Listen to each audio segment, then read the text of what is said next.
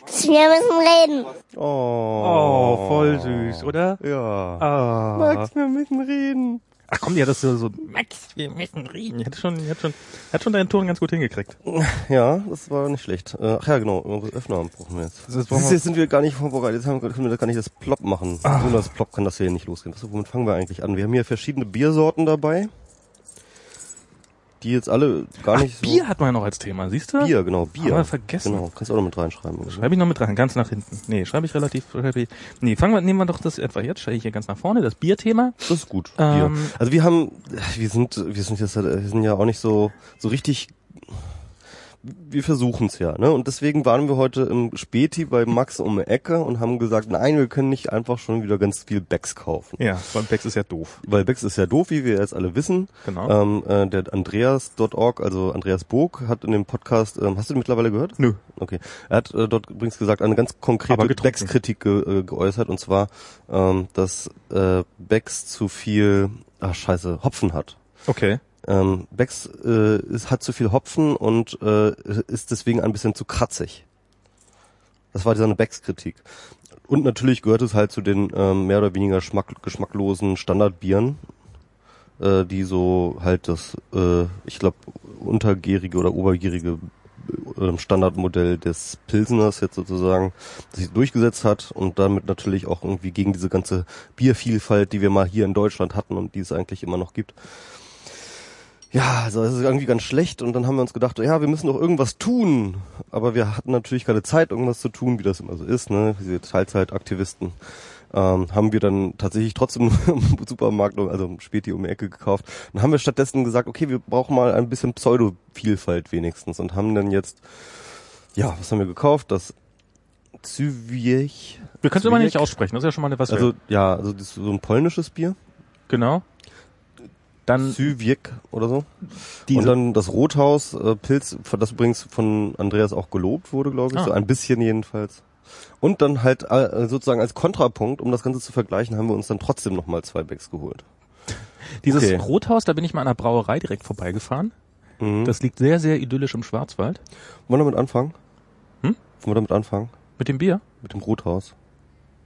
Du, du musst nicht, wir können ja jeder. Mir ist doch egal, mit womit wir anfangen. Ich wollte dann nur fangen wir mit dem, also ich fange jetzt mit. Okay, gut. Ich fange jetzt, ja, nachher, wenn, nachher, wenn die Geschmacksnerven Ja. eh im Arsch sind. Also ich mag das ja eigentlich gar nicht so gerne, muss ich ganz ehrlich sagen. Und das ist, äh, die sind, die sind zum Beispiel eine Brauerei, das ist eine Staatsbrauerei. Ähm, Ein Staatsbrauerei. ja, die sind im Besitz des Landes Baden-Württemberg wahrscheinlich. Soll ich das mal hier machen für dich? Oh. Nicht, äh, nicht Welchen nimmt man denn da? So. Und ähm, genau, und ähm, das, das gehört dem Land und ähm, im Wesentlichen ist das so eine Brauerei, die läuft. Also es funktioniert halt, die werden halt immer ihr Bier los. Ja, die sind ja auch relativ populär. Die sind also. auch sehr populär. Und da werden immer so irgendwelche Beamten und sowas, die weggelobt werden müssen. Die werden, die werden da nach, äh, zur, zur Rothausbrauerei weggelobt. Oh ja. Weil, äh, weißt du, da können sie keinen Schaden anrichten. Das ist halt, die, die, die Brauerei, die funktioniert da, die läuft auch im Wesentlichen ohne. Dann kannst du halt, nimmst du deine, wie heißt das immer, wenn du dein eigenes Das Bier... heißt mit anderen Worten, du unterstützt damit die Gehälter von irgendwelchen CDU-Heinis. Genau. Naja, jetzt, jetzt, jetzt, jetzt auch Grünheinis. und die sind aber auf dem Niveau, dass sie, Bis irgendwelche grünen, von Grünen eingestellten Leute pensioniert werden, vergehen nochmal 30 Jahre. ach so, nee, da muss, da muss doch immer mal jemand abgeschoben werden. Weißt du, so, weißt du, hat, hat Ja, aber das sind dann halt noch aus dem alten Kader, die werden jetzt abgeschoben. Nee, du, du weißt, wenn du irgendwie mal dringend jemand loswerden musst. Ne, es schmeckt jedenfalls schon konservativ. Ja, und die haben auf jeden Fall, die, die, die haben, die, die können da in der, in, in, in, äh, im Schwarzwald können die nicht mehr Bier produzieren. Ja. Und ähm, die haben auch keinen Bock umzuziehen, weil wozu? Mhm. ähm, sind ja nicht sozusagen auf Gewinnvermehrung angewiesen und darum ist das, äh, also Rothaus ist so eine, die sind an der Kapazitätsgrenze. Mhm. Die sind, die verkaufen alles, was sie, was sie produzieren und mehr werden sie nicht produzieren. Jedenfalls Mhm, in absehbarer Zeit. Also es ist nicht so hier wie Becks, die so im Zweifelsfall heute, heute Deutschland, morgen die ganze Welt, sondern die, die Rothaus, da ist schon irgendwie so ein natürliches Wachstums, so eine natürliche Wachstumsgrenze dran. Hm. Ja, aber was interessiert mich das? Ich will ja nur Bier trinken. Ja, aber das ist, früher zu DDR-Zeiten war es so, wenn man, wenn man einen Radeberger haben wollte, dann musste man nach Radeberg fahren. Also die einzige Chance außerhalb von Radeberg war vielleicht noch so in Dresden. Also das hast du vielleicht noch irgendwie in Radeberg gekriegt. Ja, ja. Aber ansonsten war es also so hier in Berlin gab's gab's das wirklich nicht. Also äh, nicht nicht äh, wahrscheinlich Ich höchstens. finde das aber auch gar nicht schlecht. Ich meine, wenn ich in eine neue Stadt ziehe, dann will ich mich nicht schon wieder komplett neu sozialisieren müssen, was meine Biersorten angeht. Aber guck mal, das ist doch vielleicht ist es ja auch äh, ist es ja auch ist, ist das ja guck mal so eine so eine Kapitalismuskritik. Wir leben in einer Gesellschaft, in der alles immer für jeden erreichbar ist. Aber um das zu erreichen, müssen ja auch so, weißt du, muss ich hier so Backs auch so massenkompatibel machen und muss dann auch die Zubereitung so werden, dass immer die gleiche Qualität erreicht wird und dass man das egal wo auf der Welt jederzeit herstellen kann und in beliebigen Mengen. Und wenn du eben nur diese eine Zutat, von der gibt's halt nur eine bestimmte Menge, die das besonders lecker macht, dann musst du die halt irgendwann weglassen. Und hoffen, dass sie trotzdem weiter wächst. Hm. Und dann ist es, im- hat im Endeffekt niemand was davon. Ja. Weil dann haben alle was Schlechteres. So dieses Massenproduktion, das wird ja schon, das hat ja auch, an, das habe ich ja auch rausgelesen auf diesen Artikel von Andreas Bogda. Der hat ja, kann man ja spenden, ne? Ja, ja, genau. Ja, können wir darauf hinweisen, also er hat auf der Plattform, wie heißt das, Inkubator oder so? Irgendwie sowas. Inkubator hat er ähm, sein Projekt eingedingst. Ich, ich fange andersrum an. Ähm, ich, der, der Podcast ist sehr, sehr interessant. Das ist wirklich einer der besten Ja? CRE, die ich bisher gehört Gut, habe. muss ich mir den unbedingt wirklich Ähm, nochmal geben. Das ist wirklich gut. Also äh, wirklich auch echt lang. Irgendwie, ich glaube, dreieinhalb Stunden nehmen Andreas Bog und Tim Pritloff zusammen wirklich äh, Bier und alles, was man über Bier wissen muss, äh, wirklich gründlichst auseinander und äh, äh, also die erste Hälfte besteht im Grunde genommen daraus, dass Andreas wirklich in jeder Einzelheit den ähm, äh, den Brauvorgang äh, beschreibt, das was wirklich sehr interessant ist. Und die zweite Hälfte ist eigentlich geht dann so ein bisschen darum, was gibt es für Biersorten, was äh, äh, was gibt es für unterschiedliche ähm, Brauweisen, wie ist das geschichtlich hergeleitet, äh, wie ist die momentane Situation. Und dann gipfelt das eigentlich sozusagen in Andreas Projekt von dem er erzählt, was an sich auch schon eine total spannende Sache ist. Und zwar will er halt tatsächlich die Berliner Weiße wiederbeleben. Die Berliner Weiße kennt man irgendwie als Berliner Touri-Getränk, irgendwie so ein ähm, komisches ähm, mit Waldmeister gemischtes äh, Bier mit Strohhalm drin. Habe ich noch nie getrunken. Ähm, ich habe das schon mal getrunken. Ähm, das ist aber nicht die Original Berliner Weiße, also beziehungsweise doch so kann die Berliner Weiße auch anbereitet werden oder wurde sie auch zubereitet teilweise. Aber ähm, der Witz ist halt, dass die Grundzutat eigentlich sozusagen ein spezielles Bier ist mit einer speziellen Brauweise, wo es noch so so Milchsäure mit drin ist, die dann so diesen sauren Geschmack geben und so. Und es hat ähm, und äh, ja. Äh, auf jeden Fall hat, es gibt noch eine Berliner Weiße, die produziert wird, und zwar nur noch eine, und das ist halt tatsächlich die von Kindle, Mhm. Von Berliner Kindle, und die ist aber nicht mehr nach Originalrezept unter, aus verschiedenen Gründen. Aber einer der wesentlichsten Gründe hat erst vor kurzem ein Bierprofessor, dafür gibt es eine Professur hier in Berlin, hat der herausgefunden Okay. in seiner Doktorarbeit, und zwar eine ganz spezielle Hefe, die halt ähm, sozusagen den Gärungsprozess macht. Ja. Diese spezielle Hefe ähm, ist sozusagen oder war eigentlich ausgestorben, nachdem die ganzen Berliner Weiße ähm, Braubetriebe alle zugemacht war. Und diese spezielle Hefe hat äh, dann Andreas aus äh, alten Berliner Weiße Flaschen wieder extrahiert. Also tats- tatsächlich hat die noch gelebt, die Hefe, Und zwar vom VEB. vom, vom VEB. Also dann genau. weiß man, wie alt die Ja, genau. ist. Also von 1989 war die, ähm, Genau. war, war, war das Ding. Und das hat er dann im Reagenzglas sozusagen wiederbelebt und ähm, hat jetzt sozusagen eine Hefekultur, äh, die Original-Hefekultur der Berliner Weiße hat er jetzt sozusagen züchtet, züchtet er bei sich. Und hat jetzt eben das Projekt, er will die wieder, äh, die Original Berliner Weiße wiederbeleben und hat dafür jetzt dieses Projekt, Spendenprojekt, irgendwie 3000 Euro waren angepeilt. Er ist mittlerweile, glaube ich, über 10.000 rüber. Und ähm, äh, ja, läuft gut, äh, finden wir gut, sollte bitte alle spenden. Und ähm, ja, und für diesen Plug äh, wollen wir auch einen Kasten Bier. Nein. Nein, wir, wir, wir haben uns jetzt überlegt, wir unterstützen das, dieses, das Deutschland hier, oder das, das überhaupt, das, wir sind, wir sind ja so, wir sind ja sowieso der Podcast für Individualisten und äh, dass, dass wir finden, dass individuelle Biersorten äh, unterstützt werden sollten. Und da wir jetzt uns nicht in ganz Deutschland bei den Biersorten auskennen, sind wir da auf eure Mithilfe angewiesen. Also ähm, wo man nämlich entweder Bier bestellen kann oder was natürlich noch toller wäre, wenn ihr irgendwie eine Lokalbrauerei überreden könntet, uns doch zu sponsern. Wir, also entweder Sponsoring oder wir bezahlen das auch, äh, so, ein, so einen Kasten irgendwelches Bier und dann können wir hier auch mal abwegiges Bier trinken. Anfangen würde ich auf jeden Fall, da muss ich mir nochmal von, ähm, von Tim die Adresse holen, wo man so ein fränkisches, so kann man sich so einen fränkischen Bierkasten bestellen, wo so aus alle möglichen fränkischen Biersorten drin sind.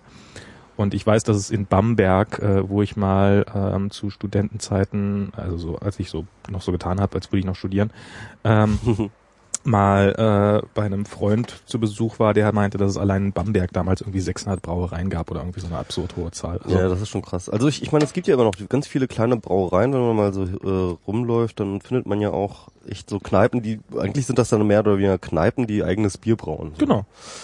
Und davon gibt's ja auch in Berlin noch welche und da gibt's überall welche. Und ich, es ist tatsächlich immer so, fast immer so, wenn ich irgendwie in so einer Kneipe bin, das Hausbier bestelle, ist das meistens leckerer als alles andere, was so auf der Karte steht. Also das ist so meine Erfahrung. Ja. Und sei es nur, dass man mal was anderes getrunken hat. Das ist ja, Ja. auch was wert im weiteres. Also wenn ihr eine Idee habt, wo wir sowas, so Bier herbekommen können, dann, dann schreibt das in die Kommentare oder in den Chat oder wohin auch immer. Wir sollten aber trotzdem irgendwie eine Adresse dann bis dann Die irgendwie packt man dann auf die haben. Webseite genau. nochmal drauf. Wir machen dann irgendwie mal Genau. ein Impressum oder so. Hat jemand eine Ahnung, ob man hier so eine Also DHL-Station, ob da so ein Kasten Bier reinpasst im Zweifelsfall? Das wäre ich nämlich Ihr habt jetzt aber noch bis, bis, äh, sag ich mal, bis morgen oder so habt ihr noch Zeit, uns abzumahnen. Dann, sonst ist wir jetzt machen, wir machen ein. Impressum und so ein Zeug. Genau. Genau. Ähm, das am Anfang jetzt hier, diese, dieses, das, das war ja gar nicht, das, das, das, äh, Stimmt, weil ja. wir müssen reden, das war ja gar nicht Michi.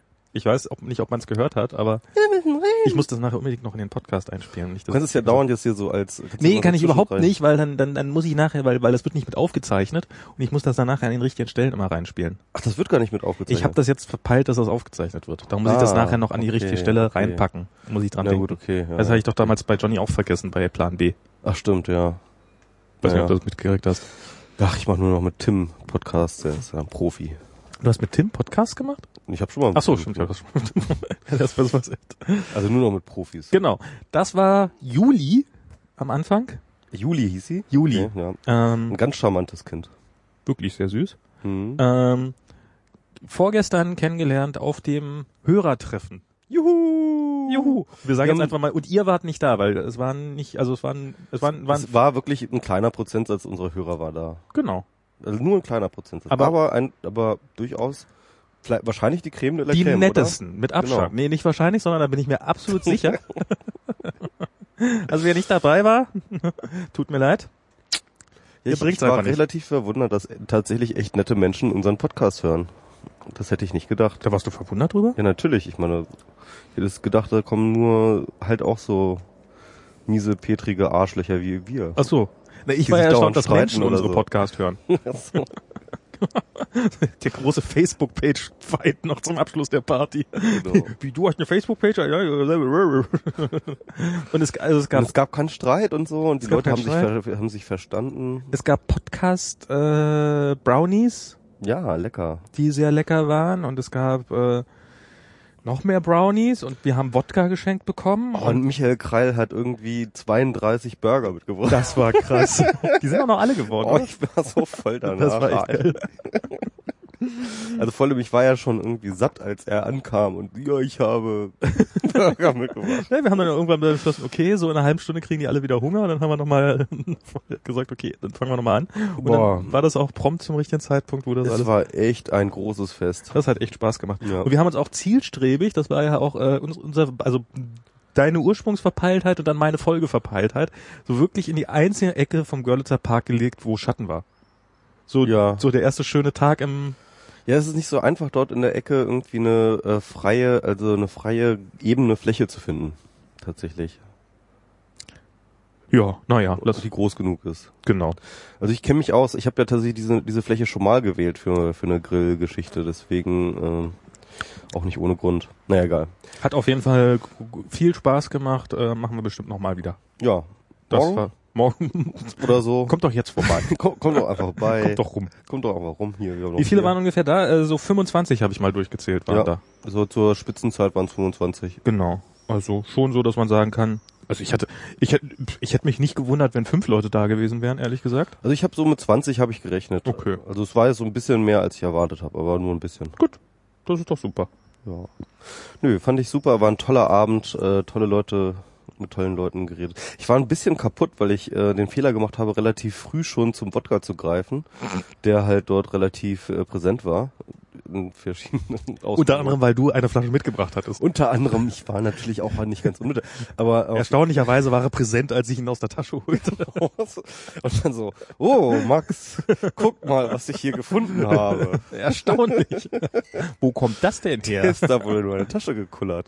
Ja, aber wa- was mich auch gewundert hat oder, oder doch überrascht hat, also so, so, so das Publikum. Also ich habe jetzt natürlich dummerweise wieder alle Namen vergessen. Also erstmal waren relativ viele Frauen da, wo ich ja doch immer dachte, dass wir so ein, so ein griesgrämiges Männerpublikum haben, ausschließlich. Außer, Mhm. außer natürlich. Ja, ja.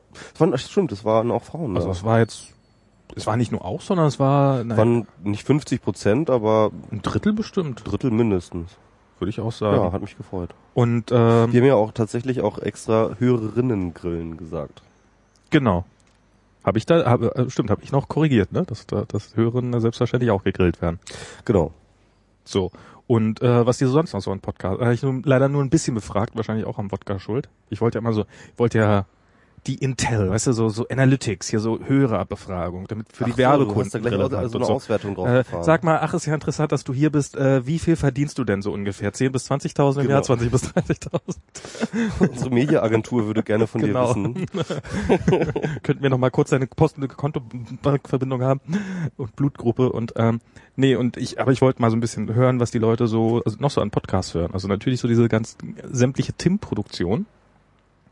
Ähm, D-Radio Wissen war erstaunlich viel dabei. Überhaupt so, so viel Wissenschaftszeug. Ich dachte ja, dass ähm, da auch so mehr so kommt, so Ponytime oder irgendwie sowas, aber das ähm, Not safe for work. Not Safe for, äh, stimmt, Not Safe for Work tauchte auf. Ja. Ähm, und amerikanische kamen, glaube ich, gar nicht so wahnsinnig viele. Da sieht man mal, wie das mit dem Podcast so ist, wenn man die Leute befragt. Ja. Es bleibt ich, ich hing irgendwie übrig. auch so zwischenzeitlich echt ein bisschen in den Seilen, muss ich sagen. Also das ganze Essen und Saufen und so, das ist ja auch, ich bin ja auch nicht mehr der Jüngste, ne? Nö, das ist, äh, sieht man auch. Genau. Das sieht, du siehst jetzt auch definitiv nicht, nein. Ja, gut. Ähm, das. oh, scheiße. Ach, hättest du noch ein Wort gesagt, denn Ja, ich, äh, hätte ich konnte gerade nicht reden, weil ich hatte einen Frosch im Ach Hals. so. Ähm, ja, das, das war auf jeden Fall super, das machen wir wieder. Äh, wir sind äh, sehr begeistert von unseren Hörern und haben äh, und haben gerne mit euch gefeiert. Gut, äh, kommen wir zum letzten Podcast, denn tatsächlich äh, hat der letzte Podcast ja, ähm, ich sag mal so, der war ja mindestens so kontrovers wie der mit Walte Welding. Fast, oder? Ja, Stimmt. Das ist, jedenfalls von den Hörerreaktionen her. wir saßen hier, saßen im Garten, sitzen heute übrigens wieder im Garten. ja, genau, wir sitzen übrigens wieder im Garten. Genau. Weil, das Wetter so schön ist, haben wir das spontan beschlossen. Saßen hier im Garten, haben uns schön volllaufen lassen, haben äh, mit Julia Seliger uns unterhalten. Eigentlich, wie ich fand, sehr, sehr angenehm. Ähm, so, so einen schön angenehm, entspannten Podcast gemacht. Dü, dü, dü, dü, dü, dü, dü, dü, dü. Ähm, und dann irgendwann, und, und der Chat war auch so, ja, ha, ha, ha, hatte ich ja zumindest das Gefühl. Und dann, dann trommelte es in, im Sperrfeuer in den Kommentaren auf uns ein, dass der so äh, weitgehend unerträglich gewesen wäre und äh, ja, das war Also, also wir wurden kritisiert. Also wir Julia beide wurde auch, kritisiert. Aber, aber, aber, aber auch vor allem Julia, ne? Und ähm, ja, also ich kann das nicht so richtig nachvollziehen. Ich meine, Julia ist natürlich eine umstrittene Person, ne? Julia äh, ist jemand, die nicht von allen gemocht wird und äh, die, weil sie halt auch kein Blatt vom Mund nimmt, weil sie immer relativ ungefiltert ihre Meinung raushaut. mhm. Und das ist aber etwas, was ich an ihr schätze. So und ähm, ja, und ich glaube tatsächlich, dass äh, da auch eine ganze Menge Antipathie im, im Vorfeld schon eine Rolle gespielt hat. Und natürlich ist Julia auch im Podcast, obwohl sie da relativ zahm war, das muss man jetzt sagen. Also sie, sie ist halt schon auf jeden Fall jemand, der polarisiert, jemand, der auch ähm, halt eine zackige Meinung immer vertritt. Aber im Podcast fand ich ja eigentlich, dass sie, dass sie relativ äh, für ihre Verhältnisse auch relativ zahm war. Also fast zu, zu, zu, äh, zu zahm, fand ich fast. Naja, Aber- es gab auch ein bisschen was anderes. Also es gab auch, also hier Peter Shaw hat sich äh, sehr ausführlich jetzt noch, oder nicht ausführlich, aber in den Kommentaren nochmal geäußert und auch ähm, relativ, ähm, also nochmal, so, wo sie dann so fragt, so, hm, was war denn jetzt eigentlich so schlimm? Und er äh, zählt das dann auf, was er, was er nicht so angenehm fand. Und ähm, er meinte, dass so irgendwie fehlte, dass, ähm, dass sozusagen ein deutlicher Standpunkt drüber kam. Wobei, also genau, wir wollten ja nochmal das und sie hat Steffle beschimpft. Aber ähm, Steffle muss jetzt zu, äh, wer auch immer Steffle, du musst auch zugeben, dass es auch durchaus zu Recht war. Hast du recht? Ich habe keine Ahnung mehr. Wer ist ein Steffle? Keine Ahnung.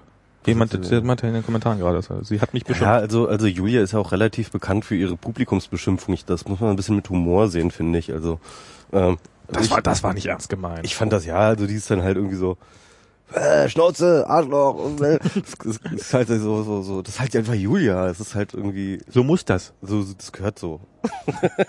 Es war kein Defekt. It's a feature. Das ist eine voll funktionsfähige Julia.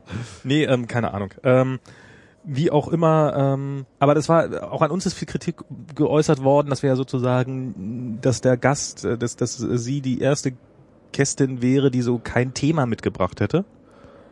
Ähm, und dass das ja irgendwie ein bisschen gefehlt hätte. Was ich jetzt ein bisschen, was wir jetzt ein bisschen so merkwürdig fanden, weil eigentlich war das immer unser Ziel, bis auf ganz, ganz wenige Aufnahmen, Gäste ohne Themen da zu haben. Ja. Also eigentlich war immer so das Ziel, äh, die setzen sich hier mit uns hin und wir reden über im Wesentlichen über das, worüber wir auch sonst reden würden und der Gast bringt sich so ein bisschen ein. Und ähm, wenn, wenn ein Gespräch entsteht, dann ist das eine tolle Sache. Wenn kein Gespräch entsteht, dann ähm, äh, oder oder der, Gast gerade einen schlechten Tag hat und darum nicht so wahnsinnig viel zu sagen hat, dann na ja, dann dann dann dann äh, bringt da nicht so viel ein. Und ähm, aber sozusagen im Wesentlichen behalten wir schon die Themen bei. Und wobei das natürlich auch, ich meine, die Gäste hatten schon alle ihre Themen irgendwie auch so ein bisschen. Ja, also es, also es ist jedenfalls so, dass ich zumindest auch immer, also wir eigentlich äh, immer fragen, wenn wir einen Gast haben, fragen wir den im Vorfeld hier, was hast du denn für Themen, irgendwie willst du was mitbringen? Also schon im Vorfeld, wenn wir die Themen sammeln, ähm, beziehen, beziehen wir den Gast immer mit ein und der hat natürlich definitiv da auch Privilegien, da Themen unterzubringen. Und ähm, ja, bei Julia ähm, hatten wir tatsächlich auch verschiedene Ideen. Ich habe da auch verschiedene Sachen vorge vorgeschlagen. Sie meinte alles so, ja, ja, hm, ja, können wir alles machen. Und dann ähm, ähm, meinte sie aber halt diesen Artikel da von Malte, den ähm, fand sie irgendwie, damit hat sie sich auch gerade beschäftigt, irgendwie Stimmt. hat dazu auch recherchiert, wollte dazu was schreiben. Ich weiß gar nicht, ob das mittlerweile geschehen ist. Hm. Jedenfalls hat sie da ähm, diesen Artikel von Malte über Pornos und Modeindustrie und halt äh, ja Den ich Norm, nicht den. Normkörper Ach doch, den habe ich gelesen. ähm, äh, ja, auf jeden Fall hat sie den dann mit eingebracht und äh, dann haben wir den ja auch besprochen. Also Genau. es war jetzt nicht, dass sie nichts gesagt hat. Man klar, man hätte bei Julia noch viel machen können. Man hätte noch mit ihr über Familienpolitik reden können, über Drogenpolitik. Das sind alles Themen, mit der sie, denen sie sich auskennt. Man hätte auch mit ihr über Gentrifizierung noch ein bisschen mehr diskutieren können oder so. Das ist alles alles richtig. Ähm, aber wir sind halt auch ein bisschen frei in der Gestaltung des äh, Redeflusses irgendwie, wie da uns halt da gerade dann die Themen, äh, was ist denn das? What the fuck? Ach, das ist ein Motorrad. Das ist ein. Motorrad, krass. Ja, ich dachte auch. Das donnerte ihm gerade so los, als ob die gleich Oh, ein UFO im Hof landet. Ein Boeing stürzt ab oder so. Ah. Naja, also wir wollen dann natürlich auch irgendwie, kommt das dann auch einfach so eins zum anderen und irgendwie haben sich die anderen Themen nicht so richtig ergeben und äh, ja. Pech. Pech, ja. Pech. Ja, Wir, äh, dafür verschwenden wir hier nicht eure Gebührengelder. So. Ja, also soweit, soweit, äh, soweit zu Julia. Also unser, Ge äh, unser Gästekonzept ist eben folgendes. Wir wollen hier sozusagen dann so ein Panel haben, das dann nicht über, das ist kein Interview-Podcast. Wir laden uns keine Leute ein, um jetzt äh, zu wissen, wer XY ist und warum und was er alles macht und so weiter und so fort, sondern wir haben Themen und wir besprechen mit diesem Gast einfach unsere Themen so. Und das kann dann manchmal auch ein bisschen blöd laufen, wie das zum Beispiel ähm, mit Anatol Stefanovic war, als wir dann ganz lange über Apple geredet haben und er einfach zu dem Thema nichts zu sagen hat. Das wussten wir vorher nicht, das konnten wir auch vorher nicht irgendwie abklären. Ich habe ihm vorher die Themenliste gezeigt und hat einfach so, ja klar, mach, können wir machen. Ähm, aber es war halt einfach nicht sein Thema, das ist auch nicht schlimm oder so. Das ist halt, wollte halt einfach, da konnte er nichts zu sagen, wollte auch nichts zu sagen und hat er einfach irgendwie eine Viertelstunde lang geschwiegen. Das ist irgendwie doof, aber das, so ist das dann halt, ne? Also das ist unser Gästekonzept. Und unser Gästekonzept äh, sieht jetzt übrigens folgendermaßen aus. Wir sind ja momentan wieder ohne Gast. Heute. Genau. Und das soll auch wieder öfters so bleiben. Also wir hatten ja sehr, sehr gute Hörerreaktionen auf äh, den WMR Classic, den wir letztens eingestreut hatten. Und äh, das hat uns auch sehr gefreut, denn tatsächlich hat uns das auch sehr Spaß gemacht, mal wieder irgendwie alleine einen Podcast zu machen, obwohl wir auch das Gästekonzept gut finden. Wir reden Aber- ja sonst nie miteinander. Und ich habe mir jetzt überlegt, wir machen das jetzt nicht folgendermaßen. Wir machen jetzt einen, Ge- äh, einen Podcast ohne Gast. Jetzt fliegt Dann- hier wirklich noch ein, ein Propellerflugzeug übers Haus. Ja, ich glaube, die wollen alle unseren Podcast stören. Ja, die wollen alle rein. Die wollen alle rein. Die wollen alle im Podcast sein. Weißt du, das ist, da sitzen sie jetzt, im Flug, das, Genau. das, das sind Fl- Flüge, Können das die werden Flug über Berlin und bei WMR dabei sein. Jetzt haben wir doch Gäste, scheiße. naja, jedenfalls, ähm, äh, wir machen das jetzt sozusagen immer im Dreierschritt. Also ein Podcast ohne Gast, dann ein mit äh, einen Herrn laden wir dann ein. Das ist jetzt äh, der Felix Schwenzel übrigens, das siehst du mal. Das können wir ja schon mal pluggen. Juhu. Juhu! Ähm, und danach gibt es dann wieder einen mit einer Frau als Gast und dann gibt es wieder ohne Gast. Also Genau. sozusagen so. Ne? Und wann machen wir hier Postgender? Postgender. Das, das ist ja praktisch jetzt Postgender ohne Gast. Ach so, ohne Gast. Wenn niemand da ist, ist Das hat jetzt dann neutralisiert, das Geschlecht. Also, okay, wir sind ja immer noch Männer, irgendwie noch auf so eine Art. auf so eine Was? Doch, ja, weitgehend auf so eine Art sind wir auch irgendwie so. Ja, okay, wir haben jetzt gerade wieder eine ähm, Männerquote von 100 Prozent, ist richtig, ist total sexistisch. Max sei eine Frau. Wieso, wieso, wieso immer ich? Gut, haben wir lang genug hier das Gästekonzept erklärt. Genau. So, Wir haben aber auch gar nicht so viele andere so wird das Themen. dann eben die, laufen, die wir da haben- wir dann eine eingebaute Quote drin und so, das finde ich gut. So muss das sein. Gut, ähm, ja, was haben wir als nächstes noch auf der Uhr? Oder wollen wir hier Schluss machen? Mach mal Schluss, oder? Das war, war war noch eine gute Sendung. Also ich bin auch irgendwie so, so ein bisschen selbstreferenzielles 20 Minuten finde ich auch Gequatsche, absolut in so ein Ordnung, bisschen so, selbstreferenzielles Gequatsche, das reicht doch auch. Nee, also uns wurde aufgetragen, ne, weil ihr das halt alles mal so super findet, wenn wir über das Warte mal, ich mach hier mal kurz. I42N. Also, wofür steht die 42? reden. Ich habe keine Ahnung. Weil in, äh, es gibt I18N, das ist, äh, das steht für Internationalization. Und es gibt L18N, das steht für Localization. Weil, äh, also weißt du so, in den ganzen Bibliotheken, weil zwischen dem I und den N hinten sind genau acht Buchstaben, beziehungsweise zwischen dem L und dem anderen hat das I42N bestimmt da auch eine Bedeutung. Wer hat nämlich vorhin nachgefragt, Themenrequest WMR heute Abend, warum tut sich an Schulen so wenig in Sachen Internetnutzung? Das habe ich auch mitgekriegt, aber ich meine, hey, wir sind keine Experten für Schule. Hä? Wir sind keine Schüler, Wir sind keine Schüler, wir sind auch keine Lehrer, wir sind überhaupt nicht irgendwie involviert in diesen ganzen Bildungsprozess. Genauso gut, mit genauso wenig Ahnung könnten wir über das Urheberrecht zum Beispiel reden. Zum Beispiel. Reden wir über das Urheberrecht. Das ist eine gute Überleitung. ja, da wurde uns nämlich auch wieder ganz viele Sachen aufgetragen. Aber fang du doch mal an. Du hattest da irgendwie auch ein paar Sachen rausgesucht. Äh, hatte ich so ein paar Sachen rausgesucht, stimmt, ja. Ähm, wir, wir haben ja hier unsere relativ eingefahrene Urheberrechtsgrundsatzdiskussion, äh, die wir, glaube ich, nicht nochmal, weil die Standpunkte sind allgemein bekannt, die brauchen wir nicht nochmal aufzuwärmen. Ähm, was mir allerdings neulich wirklich das erste Mal so bewusst geworden ist, ist ähm, in seiner so, das wird jetzt bestimmt so sein, dass das ungefähr 90 Prozent der Hörer sich denken, hä, ist doch logisch, das war mir von der ersten Sekunde an klar. Bei mir braucht sowas immer ein bisschen zu sacken. Aber mir ist das neulich das so, ähm, wenn man so ein, so ein Kindle hat. Du hast Mhm. jetzt auch ein Kindle. Hast du den schon benutzt? Kindle. Ja, Haben klar. wir dir das zum Geburtstag geschenkt? Geburtstag geschenkt. Ja, ich hab, Äh, ist, er, ist er denn halbwegs okay oder ist er? der ist total super, ja. ist total- Also ich, ich habe noch nicht irgendwie so die das Killerbuch drauf, das mich jetzt total fesselt, dass ich das jetzt lesen muss. Ähm, ich hatte jetzt auch, auch noch ganz viele andere Papierbücher zu Hause liegen, die ich aus unterschiedlichen Gründen Na toll. Na toll. musste. Deswegen So konnte ich ihn noch nicht so die noch nicht so, aber ich habe ihn zum Beispiel heute mit Oh, und einfach so. Weißt du warum? Weil man ihn einfach so mitnehmen kann. Deswegen habe ich ihn heute mit. einfach so. Einfach so. Er ist so leicht, er ist so klein, er ist so dünn. Er Das ist das einzige technische super. Gerät, was du hast mit einem funktionierenden Display. Ja, stimmt.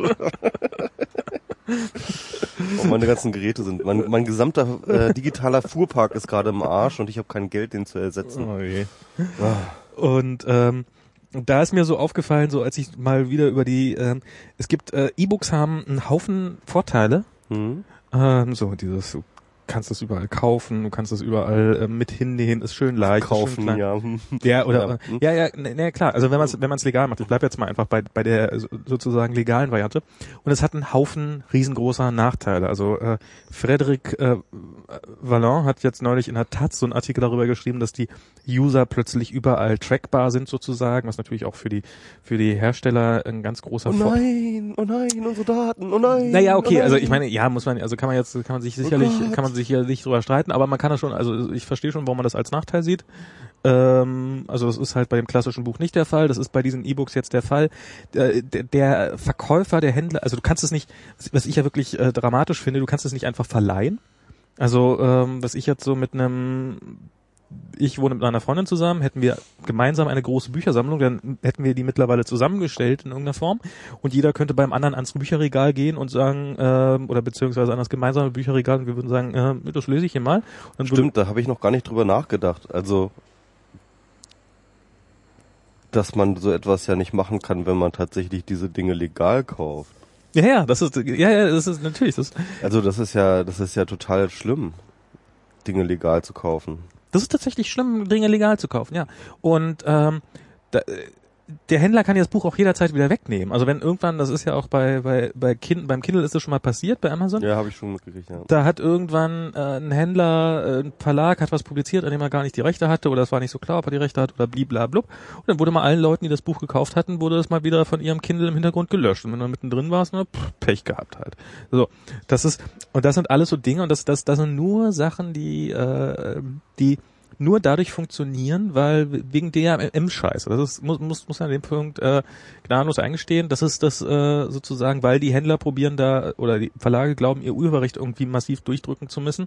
Ähm, kommt es dazu, dass sie ähm, da, also die Nachteile des E-Books über jetzt Haptik hinaus und vielleicht noch meinetwegen, dass man nichts an Rand schreiben kann, sind ausschließlich dem DRM-Scheiß zu verdanken. Also ich habe letztens da mal drüber nachgedacht, ne? Und ähm, es ist ja so, dass tatsächlich irgendwie 90 Prozent des gesamten menschlichen Wissens in Büchern gespeichert ist. Ja. Und mal ohne Scheiß. Es ist eigentlich ein totaler Wahnsinn, dass nicht alle diese Bücher frei für alle im Internet verfügbar sind. Ich finde, es ist eigentlich ein totaler Wahnsinn. Also wirklich jetzt. Ich, ich ja zumindest die alten Sachen sollten. das ist das ist ein- das ist praktisch, das ist so ein Handicap, das ist ein Handicap für die Menschheit. Ja klar, das ist es. Und zwar ein, ein riesiges. Das ist praktisch eine geistige Behinderung, die wir uns als Menschheit zufügen. Ja, wobei wir führen uns an, äh, das muss man auch wiederum sagen, wir führen uns an vielen Punkten, also ich meine, so Besitz an sich ist eigentlich auch schon so eine äh, so, so ein totales Handicap für die Menschheit, was man gerade im Augenblick sieht, wo Staaten reihenweise pleite gehen, weil andere Leute viel zu reich sind. Und äh, Ja, aber da gibt es jetzt keine Alternative oder nicht eine einfache Lösung. Aber für das andere gibt es eine einfache Lösung. Ich glaub- Stellt einfach alles ins Netz. ich glaube, ich glaube, die, ich glaube, die Lösungen sind im Zweifel, also die Konsequenzen aus den Lösungen sind in beiden Fällen genauso kompliziert oder genauso einfach. also das ist, Ja, nee. aber, aber, aber da, darüber wollte ich jetzt auch gar nicht. Ich wollte jetzt, Ja, okay. ich wollte, Ja, ja, ich wollte es nicht zu einer Grundsatzdiskussion ausarten lassen. Wir wollten wir. Ähm, so, das ist so das eine. Das andere, was ich gelesen habe, das war, das war ein schöner Briefwechsel. Da hat eine, die, die war irgendwie von irgendeiner Autorin, war die, äh, war die großer Fan und hat dann ähm, wollte von der legal ein Buch in ihrem ähm, äh, äh, Quatsch, nicht ein Buch, sondern ein Gedicht veröffentlichen. Ähm, und hat einfach, hat, hat beim Verlag, hat bei der Verlegerin angefragt, so in einem sehr freundlichen Ton, so sag mal, wie ist denn das? Äh, oder entschuldigen Sie bitte, ich würde gern die äh, Rechte daran erwerben, äh, dieses Gedicht äh, im Internet kos äh, zu veröffentlichen. Was muss ich Ihnen denn dafür zahlen? So, ich habe eine Privatperson, hat ungefähr so so viele Leser, bla bla bla. So. Ähm, Antwort, sehr geehrte Frau Juchen, schön, dass Sie meine Anschrift ausfindig gemacht haben. Die Ihre hätte ich auch gerne. Ich korrespondiere nicht gerne mit jemandem, der nicht bekannt gibt, ob er sie in Detmold oder auf Honolulu anzusiedeln ist. Warum auch immer. Sie sagen nicht, um welches Gedicht es sich handelt. Ich kann Sie aber jetzt schon wissen lassen, dass wir äh, die Einstellung auf ein Blog nicht genehmigen. Übrigens komme ich nur bedingt auf Ihre Webseite, nur auf die erste Seite. Weitere sind nicht zugelassen. Postkarte, also Sie wollten noch auf eine Postkarte drucken. Sind Sie eine Firma oder würden Sie die Karte privat verschenken? Welches Gedicht, welche Auflage? Beste Grüße. Das ist ja nett. Das ist schon mal sehr nett. Dann hat sie nochmal Ja. ausführlich geantwortet und gesagt, hallo, ich weiß nicht, was meine Adresse zur Sache tut, aber okay, hier ist meine Postadresse, ich wohne ja so und so, Straße so und so. Und ja, und ähm, keine Ahnung, warum Sie jetzt in dem Blog nicht weitergekommen sind, aber eigentlich ist er auf allen Seiten. Können Sie mir vielleicht sagen, auf welche Seiten? Bla bla bla bla. Zweite Antwort. Ähm, sehr geehrte Frau Johann, wir möchten gerne, dass die Bücher von Autoren verkauft werden. So hat die Autorin das ge gekannt und so möchten wir es beibehalten. Gedichte in einem Blog sind jederzeit kopierbar und das gilt es zu vermeiden. Ja. Wenn Sie Ihren Freunden ein Gedicht von XYZ rein privat zukommen lassen möchten, ist es keine große Mühe, den Text abzuschreiben. Es bedarf hier keiner Postkartenedition. Auch können Sie die Bücher, die ja alle billige Taschenbücher sind, Ihren Freunden ja verschenken. Auch gibt es diverse CDs, bla bla bla bla. Hm. Ähm, und dann nochmal äh, regt sich nochmal darüber auf, wie jemand auf die Idee kommt, äh, seine Anschrift, äh, seine Postadresse nicht an eine E-Mail reinzuschreiben. Äh, Thema Anschrift. Früher wäre es undenkbar gewesen, einen Brief zu schreiben und hinten nicht seine Anschrift bekannt zu geben. Heute hält man das für überflüssig, was ich nicht verstehen kann. Da möchte ich gerne dieser, äh, dieser Verliererin erklären, das war früher war das notwendig, damit man eine Antwort bekommen kann. Heute ist die E-Mail-Adresse das, was oben drinnen steht. Ah, ja, also so, so, so, es ist so dieses, äh, jemand probiert's wirklich. Warum? äh, Ich finde das wirklich, ich finde das, äh, dass man sich mit solchen Menschen auseinandersetzen muss, ist, ist auch irgendwie. Ja, das müsste, wenn dann automatisiert gehen. Ja, das geht auch ganz einfach. Indem man es einfach macht. Indem man es einfach reinstellt Ja. und sich dann abmahnen lässt. Ja, dann macht man das halt irgendwie, keine Ahnung, dann muss man halt vorher das Urheberrecht abschaffen oder so. Nee, egal. ähm, wir, wir drehen uns wieder im Kreis. Also ich, ich verstehe diese, verstehst du, das ist das Problem. Ich- ich geh gar nicht mit rein in den ich, Kreis. Ich, ich komme, ich, ich, ich schaffe es immer gar gar nicht mehr, mich intellektuell auf diese Urheberrechtsdebatten einzulassen, weil ich sie so absurd finde. Ich, oh, sorry. Oh. Ähm, ich finde sie wirklich so absurd einfach. Ich finde diese Idee, dass ich jemanden fragen muss, um ein Gedicht auf ein Blatt zu tun, ich finde diese Idee schon so absurd, dass ich, dass ich mich, dass mein Gehirn sich wirklich mit allen Vieren weigert, überhaupt darüber nachzudenken. Ich finde das Urheberrecht absurd. Ich finde es wirklich absurd. Gehirn hat vier Beine? Ja, nur noch vier Beine. Also, das war, mit, das war vor zwei Jahren war das noch anders. äh, es, es, ist, Sind die also es abgebrochen oder haben die sich alles in mir, sträubt sich alles in mir. Ähm, ja, und dann war da noch irgendwie eine andere Geschichte mit irgendwie, ähm, also ich erzähle erstmal diese andere Geschichte, die mir ähm, hier äh, äh, Wortkomplex und Cornelius aufgedrückt haben. Und zwar ähm, ist es ja so, dass äh, das Urheberrechtsgesetz äh, einige Paragraphen hat. Ja. Und einer davon heißt 52a. Und äh, in diesem Urheberrechtsgesetz 52a ist geregelt, dass ähm, ähm, das ist halt eine dieser Schranken des Urheberrechts. Ähm, denn ab und zu wird es auch mal beschränkt.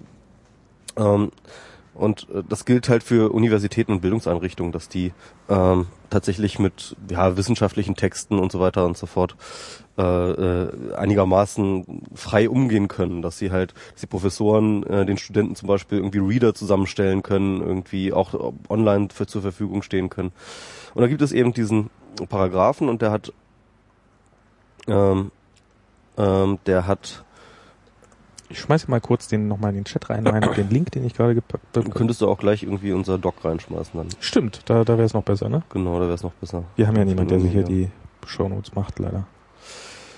Ja, jedenfalls, ähm, ja, die Verlage ähm, haben jetzt auf jeden Fall, äh, die, die, es gibt es halt teil, teilweise Verlage, die jetzt Prozesse führen gegen diese, ähm, gegen, gegen die Praxis, die daraus entstanden ist an den Universitäten. Wird dann behauptet, ja, das wäre jetzt zu viel Text oder das wäre jetzt eben, ähm, äh, das, das, diese Art der Verwendung äh, äh, wäre jetzt einfach nicht davon abgedeckt und so weiter und so fort. Dabei geht's dann bei darum, irgendwie, dass die Verlage plötzlich wollen, dass das nicht irgendwie ausdruckbar sein darf oder so, ja. Also halt wieder total der ähm, Hampelfu. Und das zweite Problem ist, dass dieser, äh, dass dieser Paragraph auch nur äh, befristet ist. Das heißt also, äh, bis Ende 2012 äh, muss der irgendwie wieder erneuert werden, sonst fällt er einfach wieder weg. Und ähm, ja, das sind so diese Probleme und die Universitäten schlottern alle, dass äh, die Lehre jetzt beeinträchtigt bis und verunmöglicht wird, wenn ähm, eben dieses dieser 52a durchlöchert beziehungsweise auch aufgehoben wird. Und äh, ja, das ist gerade also eine ganz spezielle, ein, ein ganz spezielles Schlachtfeld beim Urheberrechtsgesetz, Ja. wo man mal wieder sieht, was einfach ja, das Urheberrecht ist eine Behinderung. Das ist wirklich so. Ist jetzt wiederum eine lustige Überleitung, Mhm. weil ähm, das EU-Parlament war es, glaube ich, hat sich dafür stark gemacht. Auf EU-Ebene haben die dafür abgestimmt, dass, ähm, dass das Urheberrecht so geschaffen sein muss, um ähm, insbesondere blinden Menschen zu helfen. Und zwar ist es ja für Blinde nämlich so, dass die ähm, können alles lesen mit Braille-Zeile.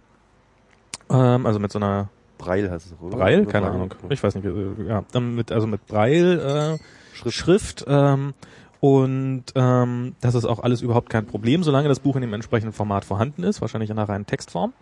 Ähm, Das ist aber natürlich mit nur einem Bruchteil der Bücher der Fall, äh, weil es sind ja unglaubliche Kosten, die dafür entstehen, dieses, dieses Textdokument nochmal äh, in der Form rauszulassen, dass es auf einem Braille-Lesegerät äh, gelesen werden kann. Ähm, und darum hat sich das EU-Parlament dafür abgesprochen, dass ähm, da das äh, Urheberrecht ganz ordentlich durchlöchert wird, in dem Sinne, dass wenn sich der Verlag weigert, das selber rauszugeben, dass dann halt kurzerhand, dann darf das halt gegen seinen Willen nochmal transkribiert werden in Braille-Schreibform und das dann darf dann gemacht werden. Jetzt hat aber die äh, Repräsentantin der EU bei der Welt WIPO, hm, hm, hm, beim Weltwirtschafts Intellectual Property irgendwas Organization, ähm, sich ganz vehement dagegen ausgesprochen.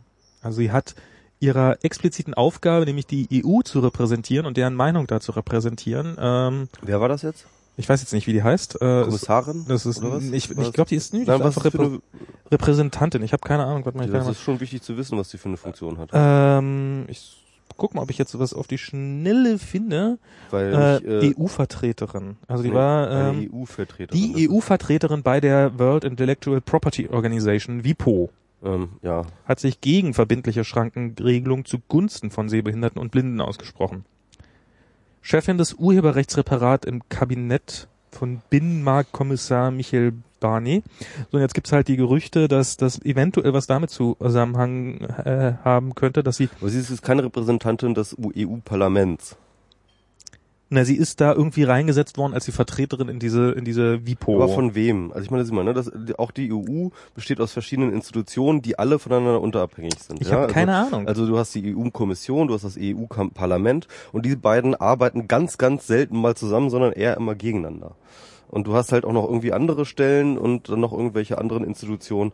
Und das heißt mit anderen Worten, EU-Repräsentanten, da, da die im, im das ist echt Chefin des extrem Urheberrechtsrats im Kabinett von Binnenmarktkommissar Michael Barnier, das Siehst du, Michel ist, Barnier, ist aus der Kommission. Sie ist aus der Kommission. Dann ist die und damit da- scheißt die darauf, was das Parlament genau, das macht sie auch. Ja. Ähm, Gerade im ganz hohen Bogen ist natürlich dann mal wieder. Also als gerade als Kommissarin, also in der, Also sie ist ja aus keine, aber sie- ja, aber aus ist der, eine aus der Mitarbeiterin. Kommission, aus der Kommission, die Leute aus der Kommission hassen das Parlament. ja, ja. Und ähm, ja, das ist so. Nee, es gibt noch kein äh, Show-Notepad. Simcap. Gerne anlegen, bitte. Stimmt, da wolltest du doch auch mal so eine, ähm, Da wollte ich auch mal die Software zum Laufen bringen, ne? genau, Ja, ja. Aber ähm, man kommt zu so wenig. man kommt zu so wenig. Ja, das ist so, also es gibt da schon, also es ist jetzt ja, ich bin zwar tendenziell, ich halte zwar tendenziell Urheberrecht für eine gar nicht so verkehrte Sache, aber das ist ja nicht so, dass ich deswegen jetzt alles hier toll finde, ne? Ja, das ist auf jeden Fall, äh, das ist auf jeden Fall ganz schön schlimm. Ja, ich meine, das ist ja auch schon irgendwie, das erinnert mich auch so ein bisschen an diese ganze Diskussion um die Generika, ne? Irgendwie, da haben die jetzt ja auch irgendwie eine Regelung gefunden, dass ähm, ja äh, Schwellenländer unter bestimmten Bedingungen äh, dann auch ihre eigenen Generika herstellen können. Also Medikamente, Medikament, Nachahmungen. Ja. Ja, dann das ist, äh, ja, das ist, ist halt ein großes, großes Problem. Ja, das ist auf jeden Fall. Haben wir noch irgendwie Urheberrecht related? Wir hatten mehrere Sachen, ne? Was war da noch? Ähm, was hatten wir noch so? Keine Ahnung, hatten wir noch was? Hatten wir, ähm, hatten wir noch Durchsuchung, bla bla bla. Keine Lieder über Liebe.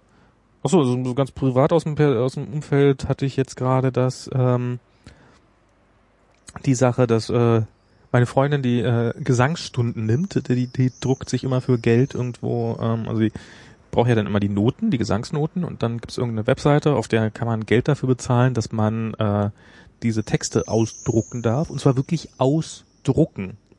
Also du gehst auf die Webseite drauf, musst da ein Guthaben erwerben ähm, und dann dann äh, ja, dann sagt er halt, ja okay, jetzt darfst du es einmal ausdrucken. Es ist irgendwie auch blockiert, dass du es als PDF abspeicherst. Ich habe keine Ahnung, wie das geht. Also normalerweise ist das ja auf dem Mac, gibt's ja an diesem Druckendialog immer den als PDF abspeichern Button. Mhm. Der funktioniert dann aus irgendeinem Grund nicht. Mhm.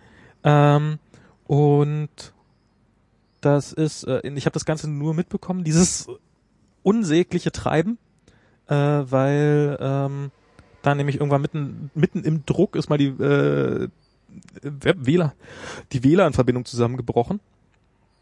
Und ähm, Ja, und dann hat der Drucker halt nicht mehr weitergedruckt. Und dann war das halt so, ähm, die Webseite war dann auch nicht mehr geladen, dann war das halt einfach alles flöten sozusagen. Dann war es, ähm, musste nochmal 1,50 Dollar oder was das dann, dann zahlst du wirklich pro Ausdruck.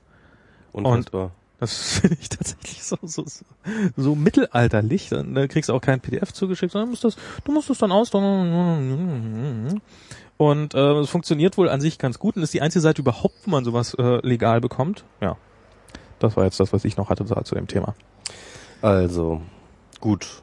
Ja, dann machen wir jetzt mal den Urheberrechtssack zu. Ähm, ich bin ja dafür, das abzuschaffen, aber hey! Ja. Na gut.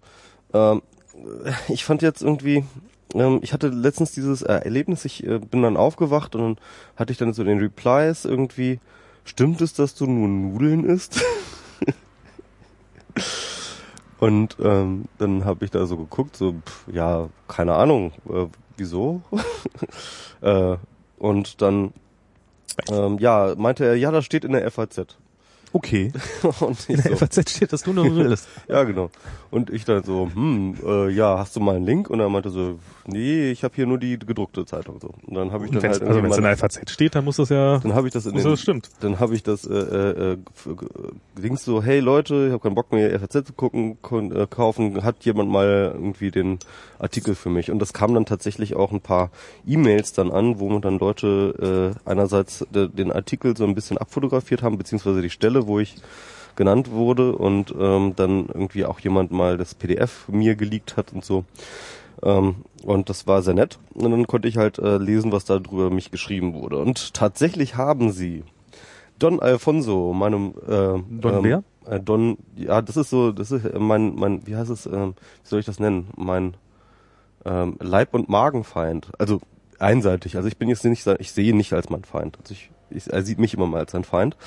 Und ähm, er durfte tatsächlich sozusagen seinen Standard-Blog-Content direkt auf Seite 1 des FAZ-Feuilletons äh, kippen. So, er war mit Aber lass dir gesagt sein, bei der FAZ, da darf echt jeder auf der Seite eins vom Feuilleton schreiben. Sogar du, ja, Sogar ich. Also, das ist, das, das mag richtig sein, aber ähm, ähm, was? Du wissen, der Leak, äh, der Leak brauchst du nicht. Also der ist mittlerweile ist der Artikel auch online. Ähm, braucht er also nicht mehr. pack mal den ähm, Ach so, da, du hast ja den Link Genau, sogar. mittlerweile mittlerweile ist der ja online. Soll ich, soll ich mich hier mal um den ähm, Link kümmern? ja, also kannst du so ich hab- lange erzählen. Genau. Ich, ich habe schon reingespaced. Ach so. Ja.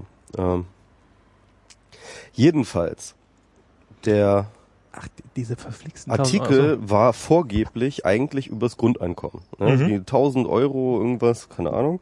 Und ähm, ähm, diese 1000 Euro, äh, dieser 1000 Euro Artikel stieg eigentlich an mit seinem Freund H. Das war übrigens Holgi. also Ah. es war relativ klar zu erkennen, wer das, äh, wer das war. Irgendwie anhand, äh, wenn man so, sich so ein bisschen in der Szene auskennt und so ein paar Leute kennt, dann weiß, und dann wusste man, dass das Holgi ist. Und ähm, da da wird erstmal freundlich gesagt, dass der auch irgendwie auf diese Schnapsidee des Grundeinkommens kommt. Und dann fängt er eigentlich an mit einer Triade, wo er eigentlich alle auf alle Berliner, die er nicht leiden kann, und das sind ja irgendwie eine ganze Reihe von Leuten, äh, angefangen mit mir und mit äh, äh, äh, wer ist da noch alles dabei? Klar, Sascha Lobo natürlich. Selbstverständlich. Johnny Häuser Ähm, hoffentlich nee, auch noch. Nee, Johnny, Johnny war schon nicht mehr dabei. Oh, das ist ja echt. Ähm, äh, aber jetzt halt ganz ganz neu, der, neueste Lieblingsfeind ist ja ähm, dieser äh, Ponada, der äh, so, neue, neue äh, äh, Piraten, politische Geschäftsführer der Piraten. Ähm, und äh, dann, wer war noch dabei? Julia Schramm war un, un, aus irgendeinem Grund auch nicht dabei. Es waren, es waren einige, auf jeden Fall. Ja, also halt so, so eigentlich so die typische Liste von Don, die er irgendwie in seinem Blog äh, Rebellmarkt immer draufhaut. Ach so, Irgendwie. naja, auf jeden Fall, im Grunde genommen bestand der Artikel nur daraus, halt zu erzählen, wie scheiße wir alle sind. ah, okay. Ne? Und das war dann eigentlich so seine gesamte Argumentation, warum er gegen das Grundeinkommen ist. Tatsächlich war wirklich einfach, guckt sie euch an, so kacke sind die. Und die wollen Grundeinkommen. Da geben wir ihnen doch nicht. Und ähm, äh, es war wirklich so cheesy, es war wirklich so so Schülerzeitung, dass es nicht mehr auszuhalten war. Also ich fand das, ich, ich, ich war irgendwie peinlich berührt, als ich das gelesen habe. Also gar nicht, weil er hat halt irgendwie, also ich, ich fand jetzt auch, er hat jetzt gar nicht so schlimme Sachen über mich geschrieben. Er hat jetzt halt so gesagt, Warte mal, soll ich mal, soll ich mal, ähm, äh, bla bla du bla. Das holpert bei bekannten Vertretern der Zunft mitunter so. Ich habe kein Geld, ich wohne in einer 30 Quadratmeter Wohnung, so groß ist die. Ähm, Ja. Esse jeden Tag Nudeln und bin trotzdem dauernd pleite. Das hast du gesagt? Genau, das habe ich mal in einem Blogpost geschrieben, so. in dem es eigentlich über Neid ging und ähm, so. ich auf was ganz anderes hinaus wollte. Aber gut. Ach so, naja. Der Nudelfreund heißt Michael Seemann und wird auf Kongressen und als Netzphilosoph mit provozierenden Thesen zu Privatsphäre, Urheberrecht und Kontrollverlust herumgereicht. Okay, das ist ja soweit schon mal. Die Ja. Spannung und Konflikte, zu denen es mitunter kam, wurden im Netz publiziert. Doppelpunkt, Zitat, ich protestiere dagegen schärftens. Von wem, von wem war das Zitat? Hast du da Ich habe das nicht, ich habe das nicht ver- verifizieren können. Ich wusste nicht, woher das ist. Ich ähm, habe gegoogelt irgendwie, ich habe da nichts gefunden. Dieser Satz macht keinen Sinn. Na gut. Ja, ich, ich, es ist auch völlig aus dem Zusammenhang gerissen. Ich meine Total. So, ich provoziere jetzt. ja, ich weiß auch nicht. Protestiert Don dagegen schärftens? ja, ich, ich weiß nicht, vielleicht hat eben auch ein Redakteur das zusammengekürzt, sodass das irgendwie kann, also das kann ich mir auch Ach vorstellen. komm, jetzt hier auf die armen Redakteure. Ja, ich weiß es ja nicht. Also ich kenne das ja auch so von so. Ja, ja. Ne? Laut muss man im Netz sein, um aufzufallen und dreist pöbelnd kann man in Berlin sein, wo man keine Sorge haben muss, mit einer Bierflasche in der Hand öffentlich gesehen zu werden. Ja. Also von Bosch wissen wir, dass man da auch in Hamburg keine Sorge haben muss. Doch, in, Hamburg, in, in Hamburg, in Hamburg kann man ja nicht mehr auf der Reeperbahn äh, äh, mit Bierflasche rumgehen, ne? Das ist ja verboten. Ach so, ernsthaft? ist echt, ja. Okay. Kein, Witz. Und, Aber- und in, der, aber- in der Bahn darf man auch nicht mehr Bier trinken. Aber laut muss man im Netz sein, um aufzufallen und dreist pöbelnd kann man in Berlin sein, wo man keine Sorgen haben, Sorge haben muss, mit einer Bierflasche in der Hand öffentlich gesehen zu werden. Das ist, und das klingt so, Das ehrlich, macht keinen Sinn, oder? Nee, das, also ich, er, man, also er ist, er, er ist, er ist darüber, also es, er sieht das als was Negatives an, dass man in Berlin nicht sofort äh, von seinen Nachbarn schief angeguckt wird, wenn man, wenn man mal ein Bier trinkt oder wenn man mal auf der, wenn man auf der in der Bierfla mit der Bierflasche in der Hand öffentlich gesehen zu werden. Also es ist, äh, Ja, also ich, ich, also Ich weiß, beim ich mehrmaligen, lese. also beim mehrmaligen ähm, äh, Durchlesen habe ich jetzt überhaupt gar keinen Vorwurf gefunden in dem ganzen ähm, Absatz. vielleicht mag er dich ja. auch. Ja, ich habe mir, habe ich mir auch gedacht. Vielleicht, vielleicht wollte er mich einfach nur promoten. Ich Genau. meine, hey, so mein Name ähm, auf ähm, ähm, dem auf, auf dem Aufmacher des FAZ-Feuilletons, Michael Seemann isst Nudeln und wird als Netzphilosoph herumgereicht. Ich meine, es gibt Schlimmeres, oder? Nudelliebhaber, Netzphilosoph, Grusel-Podcast-Produzent. Ja, aber, ich meine, ich habe mich trotzdem über den Artikel gelehrt, weil, weil ich meine, das ist halt irgendwie, das ist so eine dämliche, schwache Argumentation, dass es absurd ist, oder? Ich meine, ach, also, ja, ja, ach, der Don. ja, also der Artikel ist auf so eine auf gewisse Arten ist der ganz unterhaltsam, finde ich irgendwie. Also wer seinen Blog kennt, wird da keiner neue neue Informationen rausziehen, ähm, weil das sind, es ist wirklich einfach das, was er normalerweise so bei Rebellmarkt ver, ver, äh, verbrät. Ähm, aber irgendwie ist das auch interessant. Also ich finde es interessant, dass die FAZ so etwas abdruckt, echt. Also Naja, wie gesagt, der, also ich meine, dein Artikel, der hatte eine Argumentation, so ja. ja. Das war jetzt nicht irgendwie einfach nur, "Bäh, ich finde XY scheiße. Wofür habe ich mir eigentlich so viel Mühe gegeben? ja, ich würde es einfach nur sagen sollen, so, ey, der Typ, der ist kacke und der ist fürs Urheberrecht. hätte ich jetzt auch mal, hätte ich jetzt auch mal. Der Also, ist fürs Urheberrecht. Ich- ich- Deswegen ich- bin ich gegen das Urheberrecht. das hättest du. So hätte meine Meinung zum Urheberrecht und die sind alle doof, Doppelpunkt. Und Genau. dann einfach eine, ein Satz pro Zeile, also ein Name pro Zeile. Wen ich alles doof Wen finde. ich alles doof Ein, finde. ein Besinnungsaufsatz von Max Winde übers In Urheberrecht. Klammern mag keine Nudeln. genau. In Klammern. Ich mag Nudelfeind. Ich mag Nudeln gerne. Ich mag Max Winde Nudelfeind. Ich protestiere, was? Was, was, was? Nee. Ich protestiere. Ach, na ja. schärfstens. Und ähm, ja, ja, jedenfalls, äh, also es ist ein, ein, ein ganz drolliger Artikel. Ich habe mich aber trotzdem darüber geärgert, weil ich finde das Grundeinkommensthema nämlich tatsächlich wichtig. Und ich fand auch tatsächlich die Debatte, die jetzt geführt wurde in letzter Zeit auch gerade so von diesem Ponada angezo anges äh, angestiftet. Er hatte da ja diesen FAZ-Artikel auch, ähm, wo er ähm, äh, über seine Situation als Hartz-IV-Empfänger berichtet hat. Die er hat ja länger neben seiner äh, Tätigkeit bei den Piraten auch weiterhin Hartz IV bezogen, Ja. woraufhin er dann Ärger gekriegt hat, obwohl er da gar kein Geld gekriegt hat bei der Piratenarbeit. Und äh, ich fand das eigentlich... Äh, Aber wenn sich Hartz-IV-Empfänger an, alle anfangen, politisch zu engagieren, wo kommen wir dann hin? ja, ich meine, ich fand das halt tatsächlich auch wieder ganz bezeichnend, dass halt tatsächlich, ähm, wenn du etwas äh, unentgeltlich machst, dann ist es nichts wert. Das ist diese Logik, die dahinter steht, ja. Und ähm, das heißt mit anderen Worten, äh, äh, es, es soll Leuten madig gemacht werden, äh, sich zu engagieren. Und wenn du dir überlegst, was könnte der Ponada machen? Wahrscheinlich ist er ein intelligenter Typ, könnte wahrscheinlich auch bei irgendeiner Werbeagentur oder was weiß ich, irgendwie als Texter arbeiten oder sowas, ja. Und äh, aber was bringt der Gesellschaft mehr? Jemand, der sich irgendwie ganz dezidiert politisch für eine bessere Welt einsetzt oder jemand, der halt irgendwie in einer Werbe Werbeagentur irgendwelche ähm, äh, Werben rumschubst, ja? Ja, das ist doch jetzt aber eine rhetorische Frage. Natürlich derjenige, der bei der Werbeagentur, weil das regt die Wirtschaft an. Genau. Und das wird. Äh, Der hätte ins doch- Bankenwesen ist- gehen sollen, dann hätte er jetzt ein paar und, Milliarden und, gekriegt. und, und ich finde, das ist eine der Grundfragen, finde ich, dieses dieses dieses äh, äh, dieses Grundeinkommensdings, ja. Was was schafft denn für die Gesellschaft Wert, ja? Ist es der Typ, der irgendwie halt irgendeinen Kackjob in irgendeinem Kackunternehmen macht und ich weiß, dass es ganz viele Kackjobs gibt, wo man so ganz un wo man wirklich echt Arbeit macht, wo man glaubt, wo, wo man eigentlich weiß, dass die Gesellschaft eine bessere wäre, wenn man sie nicht tun würde, ja. Ähm, und das heißt mit anderen Worten, es muss mehr Ponadas geben, ja. Her mit den Ponadas. Die sollen alle irgendwie irgendwelches Geld herkriegen vom Staat oder wie auch immer und und und und und und dafür dann eben halt auch gute Dinge tun und zwar das was sie wirklich wollen und das was sie was wirklich was sie wirklich glauben was wichtig ist für die Gesellschaft.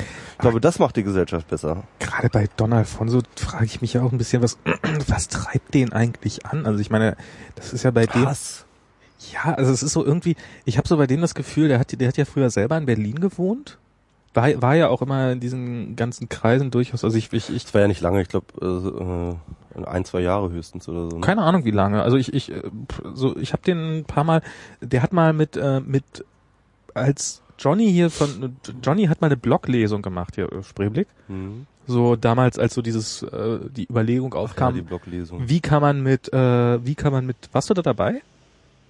Nee, da warst du nicht, ne? So Nee, auf dieser auf dieser. Nee, also da gab's da gab's diese. Partyreihe Futura Bold und ähm, da war dann sozusagen der Versuch da damit ein bisschen Geld zu verdienen, dass man ähm, dass man da so eine Partyreihe draus macht und ein paar Blogger versammelt und ähm, das was mit Abstand am wenigsten Geld gebracht hat, war diese Drecks Bloglesung, wo äh, wer war da? Don Alfonso, Don Dahlmann, äh, der sehr nett ist, ähm, und dann noch ähm, zwei Frauen, ähm, die, die, die auch Blog, wer waren das? Die, die, die sind mittlerweile, sind, sind überhaupt nicht mehr dabei. Also ich glaube, die habe ich danach so richtig nicht mehr gesehen. Mhm. Und da kam da Don Alfonso, also das war wirklich, das war wirklich schlimm. Das war so, äh, also der war einfach auch ein, muss man leider sagen, furchtbar unhöflicher Mensch, auch allen anderen gegenüber. Also mich hat er sowieso komplett ignoriert. Also ich war ja äh, nicht nicht äh, wert, besprochen zu werden. Ähm, ich und habe ihn ja tatsächlich noch nie getroffen und und es war, also ich habe ich hab ihn auch, ich habe ich hab auch keinen großen Wert drauf gelegt, ehrlich gesagt, mit ihm zu sprechen, weil er mir wirklich von der ersten Sekunde an sehr unsympathisch war. Also es war auch so, er hat sich, er kam rein, es war so eine kleine Bühne aufgebaut und er setzte sich auf diese, also es stand ein Stuhl auf der Bühne drauf und auf den setzte er sich so wirklich so prompt hin, so setzte sich und bewegte sich da auch nicht mehr weg. Und um ihn alle rum fielen, fingen alle an, so ein bisschen auch was zu machen und ein bisschen mitzuhelfen und so. Und er saß da einfach und wartete drauf, bis die, bis die ganze Veranstaltung jetzt zu seinen Ehren da anfing.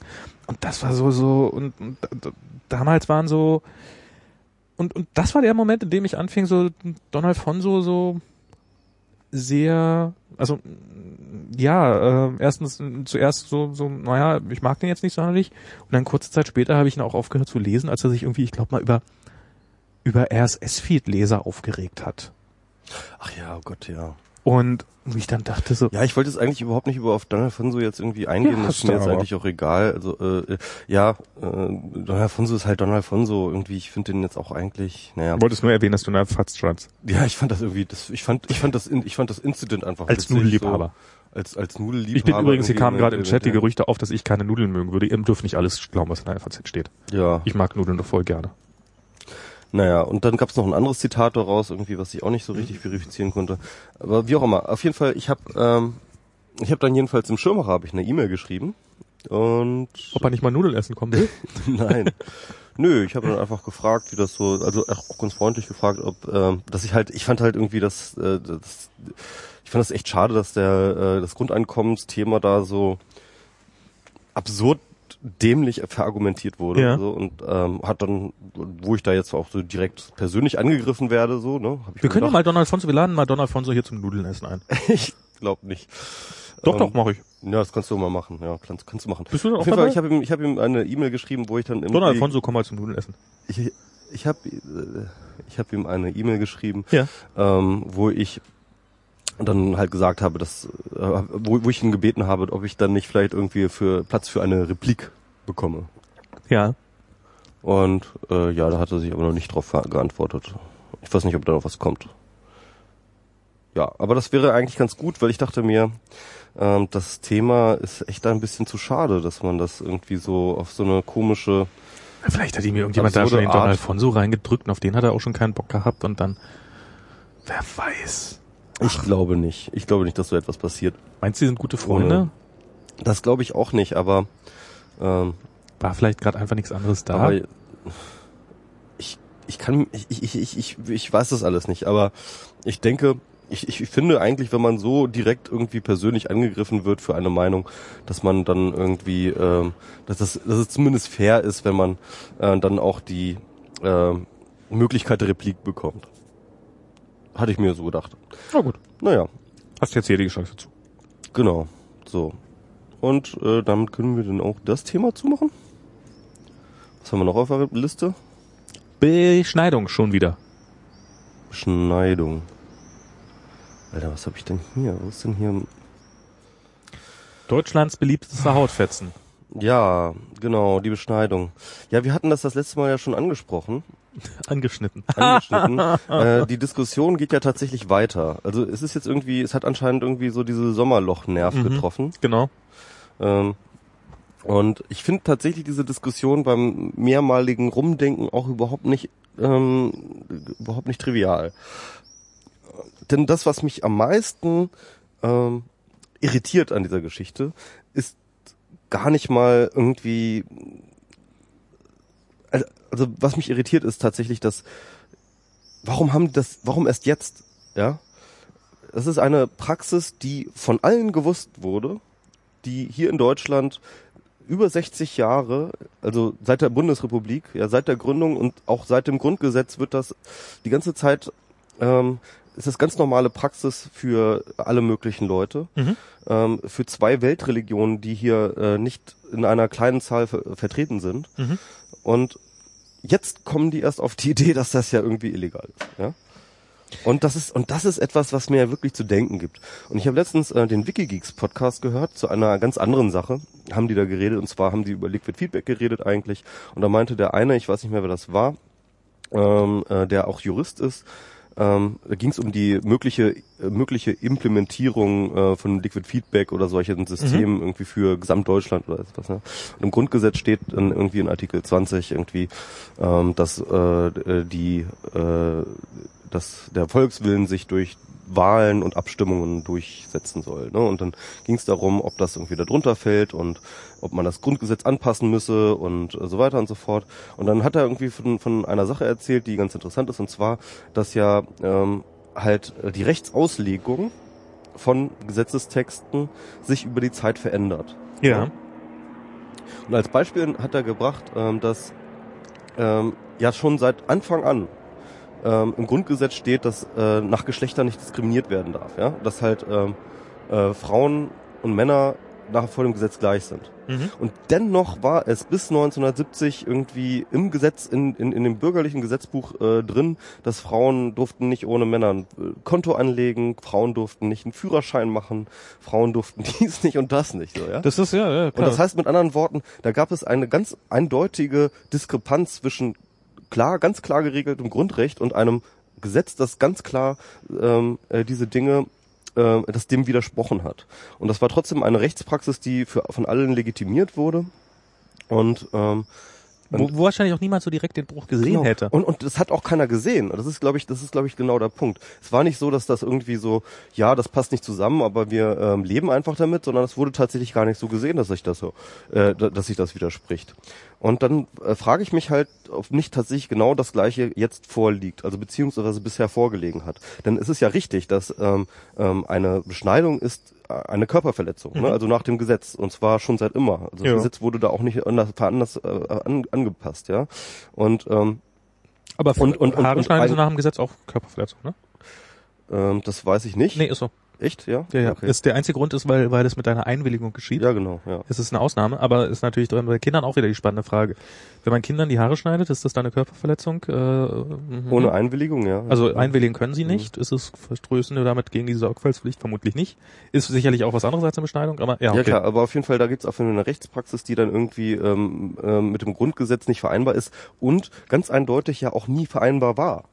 Und ähm, Ja, doch, es gibt Ausnahmen. Also ich meine, eine Körperverletzung ist dann in Ordnung, ähm, wenn es zum kindlichen, wenn es zum Wohl des Kindes ist. Also die Eltern haben halt die Verantwortung genau, dafür. aber aber aber das ist ja nicht der Fall, ja. ich glaube, das ist eine Frage. Das kann man, das, das kann man so oder so sehen. Also man kann sagen, guck mal, Also, das ist, also ich glaube tatsächlich, es gibt keinen Juristen, der da eine zweite Meinung zu hat. Aus äh, äh, das, das ist ein eindeutig, das ist ein relativ eindeutiger Fall und alle Juristen, die ich dazu gehört habe, sagen, ja rein rechtlich ist das absolut wasserdicht. nee, dass das eine Körperverletzung ist. Ja, und, und dass es illegal ist, dass, dass deswegen die Beschneidung illegal ist und gegen das Grundgesetz verstößt. Finster? Also ich, ich also ich finde, Also das habe ich jetzt jedenfalls bei vielen Juristen so gelesen. Also ich finde, man könnte durchaus argumentieren, dass man sagt, ähm, also äh, jetzt hier im Chat taucht auch gerade ein, ein, ein chirurgischer Eingriff, also wenn du operiert wirst, ist das auch eine Form von Körperverletzung? Ja klar, aber das ist dann halt tatsächlich, ähm, ähm, um jemandem das Leben zu retten. Du kannst auch, wenn du irgendwie bewusstlos bist und irgendwie beim Autounfall zermanscht wurdest, Genau. dann können auch Oder die auch Ärzte, an, Ja, ja, können natürlich, auch. Ärzte dir Aber nehmen wir mal, nehmen, nehmen wir mal, wir, wir, wir haben jetzt einen 14-Jährigen, Mhm. Ähm, und ähm, dieser 14-Jährige möchte gerne lange Haare haben und die Eltern sagen, äh, nee, du gehst jetzt aber zum Friseur, weil du musst ordentlich aussehen, weil du musst morgen in die Schule und wie siehst du denn aus in der Schule? Guck mal, frag mal Don Alfonso, der, der sagt ja bestimmt, hier ist ja so drei, länger als drei Millimeter, darf eine Frisur nicht sein, weil sonst kannst du ja gleich nach Berlin und mit einer Bierflasche in der Hand. So. Und ähm, So oder, oder, Donald ja, oder, oder, nie in dein Haus lassen. ja, oder so, so Schönheitsoperationen wie Segelohren anlegen. Es ist Ja. Auch ein, ist definitiv auch ein körperlicher Eingriff, Mhm. wird den Eltern trotzdem zugestanden, das zu entscheiden. Mhm. Könnte man auch argumentieren, so eine Beschneidung ist, damit äh, so ein Kind in einem sozialen Gefüge, nämlich in, diesem- in diesem, äh, also ich meine, es ist ja Teil des sozialen Gefüges, dass Die du beschnitten sein musst. Religionsgemeinschaft, ja. Die Religionsgemeinschaft, um da akzeptiert zu sein, musst du beschnitten sein. Insofern ist das im Interesse des Kindes, vielleicht nicht in seinem die dich körperlichen beim Pinkeln in der Pinkelrinne doof an. Sonst gucken die dich an der Pinkelrinne tot an, äh, doof an. Kann man, kann man jetzt, kann man jetzt äh, so oder so sehen. Ähm, aber ich kann, ich, ich kann verstehen, dass man so argumentiert und dass man sagt, Mhm. das ist äh, aber im Interesse des Kindes dann beschnitten zu werden. Ja, mag sein, kann sein, dass das ähm, auch so auslegbar ist. Ich ähm, habe diese Argumentation ehrlich gesagt noch nicht gehört. Ähm, aber gut. Ähm, nee, was mich jetzt interessiert, also ich glaube tatsächlich dieser Bruch, ähm, der aber dort sozusagen, der dort sichtbar wird, ne? Ja. dadurch, dass es jetzt auf einmal plötzlich illegal wird oder dass auf einmal festgestellt wird, dass es illegal wird oder immer war. Ähm, ich glaube, dieser Bruch, der sich vollzogen hat, hat nichts mit Religion zu tun, ähm, sondern tatsächlich mit einem mit einem anderen ähm, mit einer anderen Einstellung der Gesellschaft über die Frage, wie viel äh, Verfügungsgewalt die Eltern über ihr Kind und den kindlichen Körper haben dürfen. Ja, Weil ich glaube tatsächlich, wir kommen ja aus einer Gesellschaft, wo tatsächlich ähm, die Verfügungsgewalt über ähm, äh, Kinder, äh, der Eltern über ihre Kinder, mehr oder weniger absolut war. Also es gab es gab sogar schon Zeiten im Wind Mittelalter äh, war das völlig äh, okay, wenn du als Eltern konntest du deine Kinder auch töten. also Es ich war kein Mord oder so, ja. Es gibt auch teilweise immer noch archaische ähm, äh, äh, Gesellschaftsriten äh, äh, Riten und so weiter. kenne ja auch um Ehrenmord oder sowas, ja. Das ist ja tatsächlich dann sozusagen innerhalb eines bestimmten Kulturrahmens äh, völlig okay, wenn du deine eigenen T Kinder tötest äh, im Namen der Ehre, ja. Solche Sachen. es war auch, ähm, also ich weiß nicht, wann das noch aktuell war, aber ich glaube Mitte letzten Jahrhunderts, ich meine, als es noch keine Verhütung gab und dann Frauen manchmal schwanger geworden sind und Kinder bekommen haben, war es wohl, ähm, naja, die wurden dann mit ins, äh, ins Bett von den Eltern gelegt und wenn man sich in der Nacht äh, drüber gerollt hat und dann das am nächsten Tag war das Kind tot, dann hat man es halt beerdigt. Also so Ja. nach dem Motto, wenn zu viele waren, dann ist davon halt eins irgendwie schon mehr oder weniger gestorben. Genau, aber es geht auch zu, tatsächlich um diese Verfügungsgewalt. Ja. Äh, ich ich kenne und, Naja, und, ja- und ja auch- diese Verfügungsgewalt ist, ist jetzt und, und ich finde tatsächlich, das ist auch keine keine keine triviale Frage, weil diese Verfügungsgewalt der Eltern über das Kind ähm, ähm, da gibt es ja auch große Debatten im Liberalismus darüber. Ne? Und Mhm. äh, äh, da gibt es zwei ähm, sich sehr extrem widerstrebende ähm, Strömungen, ja. Also beispielsweise ähm, gerade bei der libertären Rechten auch in den USA oder so, da ist ja zum Beispiel sowas wie Homeschooling. Ne? Mhm. Also das ist das Beispiel Homeschooling. Ähm, äh, das ist, äh, wird es als liberale äh, Forderung aufgefasst, dass ja gefälligst ähm, die Eltern auch bestimmen sollen, ähm, was dem Kind beigebracht wird und was nicht. Ja, Mhm. ähm, sei es von Sexualunterricht bis äh, über die äh, über über die Evolutionstheorie oder nicht oder sowas, ja oder Kreationismus. Ähm, ähm, kann man kann man sagen, das ist eine äh, das ist gibt's durchaus eine liberale Einstellung zu sagen, ich überlasse sozusagen ähm, äh, äh, die, die Infiltrierung von Wissen meiner Kindheit meiner Kinder nicht ähm, diesem Staat. Die ist liberal? Ja? Das ist eine liberale? Das ist eine liberale Einstellung. Also ich habe die nur sehr stark jetzt gehört in dem Zusammenhang mit, äh, als es um das Betreuungsgeld ging. Mhm. Wo dann ja, ja, das ist ja hier, dass, dass, dass es plötzlich eine Förderung dafür gibt, dass man seine Kinder in den Kindergarten steckt. Das ist ja wie, das ist ja Kulturmarxismus, ja genau, bla bla bla. das ist das, genau das, Das ist, ist- das Gegenteil Sozialismus sozusagen. Ja. Also da, hab ich, hat, hat, hier- da hat hier ähm, da hat hier Björn Grau einen Artikel in der BZ, also in der nicht in der Berliner Zeitung, sondern in einer Berliner Zeitung, BZ, also Mhm. nie verwechseln, Berliner Zeitung und BZ sind zwei komplett verschiedene Dinge. Ähm, und, und wirklich so ein, so, so, ein- so ein wutspeiender äh, Art- Artikel von, einem, ja, von, von ja, so einem. Drachen formuliert, der, der so, so quasi das, äh, wer, wer, wer seine Kinder, äh, wer seine Kinder in den Kindergarten gibt, der, äh, ist, der gibt's da auch einen Gulag und, ähm, und, und ist sowieso ein Kommunist. Und also Genau, aber das ist doch das Interessante, Ja. weil ähm, äh, dann gibt es eben ähm, äh, die andere Variante wäre zu sagen, und das finde ich auch durchaus auch eine liberale Position auf einer anderen Weise, ja, zu sagen, ähm, ähm, wir müssen dafür sorgen, dass äh, Kinder ähm, äh, mehr oder weniger eingebunden sind in die Gesellschaft und Mhm. auch dort am besten und, auch in der Gesellschaft funktionieren können. Und damit brauchen wir eine ähm, gewisse Grundlage äh, an Wissen, die wir allen Kindern sozusagen zu, zur Verfügung stellen, damit sie ähm, halt das, einfach diese Idee der Chancengleichheit, ja, die Mhm. hergestellt ist. Denn tatsächlich äh, existiert die ja nicht, weil ähm, ähm, wenn du als Kind irgendwie in die Welt kommst, dann bist du halt einfach Kind deiner Eltern, die kannst du dir nicht aussuchen, die sind entweder dumm oder klug, die sind irgendwie religiös oder nicht. Oder Arschlöcher. Oder, oder, oder Arschlöcher oder nicht und äh, äh, haben Geld oder nicht. Und ähm, ja, dieser, äh, diese Grundlage an Bildung, die dir zugefügt wird, ähm, ist ja dann sozusagen ein gesellschaftlicher Konsens, äh, äh, in dem du ähm, in, in, in dem du dann dem Kind überhaupt die Chance gibst, irgendwie ähm, aufzuwachsen. Und ich finde, ähm, da kristallisiert sich, finde ich ganz gut, ähm, die ähm, der Unterschied zwischen ähm, einer klassisch liberalen Position ja, und äh, so einer plattformneutral liberalen Position. Ähm, ich war letztens ähm, auf einem Podium zusammen mit dem ähm, äh, äh, äh, mit dem Leonard Dobusch äh, zu dem Thema äh, Piraten. Wir, es gab ja dieses Buch, ne? Unter Piraten, das hatte ich das letzte Mal schon erzählt. Übrigens echt gutes Buch, habe ich da mittlerweile auch sind wir jetzt gelesen. durch gerade mit dem Beschneidungsthema? Nee, nee, das ist, es ist nur ein kurzer Exkurs. Und äh, da saß ich dann irgendwie... Ich wollte auch und- noch mal dreieinhalb Sätze dazu sagen. Ach so, ja, nee, nee, Mhm. wir, wir, wir kommen dann nochmal wieder zurück. Okay. Also ähm, jedenfalls, äh, da fragte mich dann diese eine Politikprofessorin dann im äh, Anschluss in der Diskussion, äh, wo denn der Unterschied der Plattformneutralität zu einer klassischen ähm, äh, liberalen Position ist. Ja. Und dann habe ich gesagt, dass es äh, eben das eine, äh, dass es halt einen unterschiedlichen Freiheitsbegriff gibt. Äh, der eine Freiheitsbegriff, der eben äh, Freiheit als Autonomie begreift, ja, Mhm. und das wäre dann eben diese ähm, äh, Beschneidungs beziehungsweise die äh, Homeschooling-Position, ja, das ist Mhm. die totale Autonomie. Die Eltern ähm, brauchen sich nicht, können sich einen Sch- Scheiß darum kümmern, was der Staat will oder irgendwelche anderen Institutionen. Sie können einfach machen. Und ähm, äh, meine Interpretation von Freiheit ist aber auch tatsächlich die des, der Eingebundenheit. Das heißt also, dass du äh, den Leuten ähm, eben diese äh, äh, eine eine Grundlage verschaffen musst, auf der sie ähm, ihre Freiheit, dass, dass das Freiheit sozusagen nie sockelfrei ist und dass diese Sockelfreiheit immer schon eine Eingebundenheit bedeutet.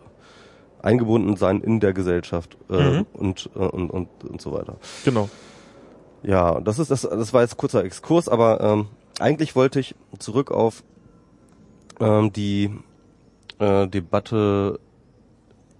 Ja, ja, also ich, also ich, also das ist das wollte ich nochmal sagen, das, ist, das, ist, das sind zwei, zwei, zwei Freiheitsbegriffe. Ich hatte damals, als ich den äh, ersten Plattformneutralitätsartikel formuliert habe, habe ich auch zum Beispiel reingeschrieben, ähm, es müssten für alle, es müsste eigentlich äh, eine, äh, eine Vollzeitschule geben, also halt eine Ganztagsschule mhm. für alle, äh, verpflichtend mit den gleichen Ausbildungen und so weiter und so fort. Wir brauchen eine radikale Gleichheit ähm, mhm. der Ausbildung für alle Kinder. So, ja? Mhm. Und ähm, da wurde mir auch aufge äh, vorgeworfen, das wäre ja Sozialismus, das wäre ja Kommunismus und so weiter und so fort.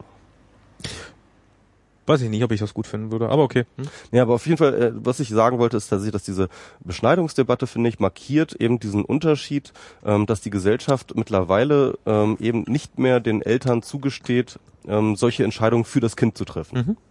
Dass es da eben gar nicht um Religiosität versus ähm, versus ähm, ähm, Unverletzlichkeit der Würde und so weiter und so fort geht, sondern im Grunde genommen geht es dort ähm, über, um die Beziehung Eltern-Kind und wie die Gesellschaft das einordnet. Naja, ich glaube, da gibt es zwei Punkte. Also zum einen ist tatsächlich der Punkt, den du, den, den du sagst, ähm, ganz wichtig, nämlich dieses, ich meine, wir leben in einer Zeit, äh, in der es, ich würde sagen, gerade so mehrheitsfähig ist, dass man seine Kinder nicht mehr schlagen darf.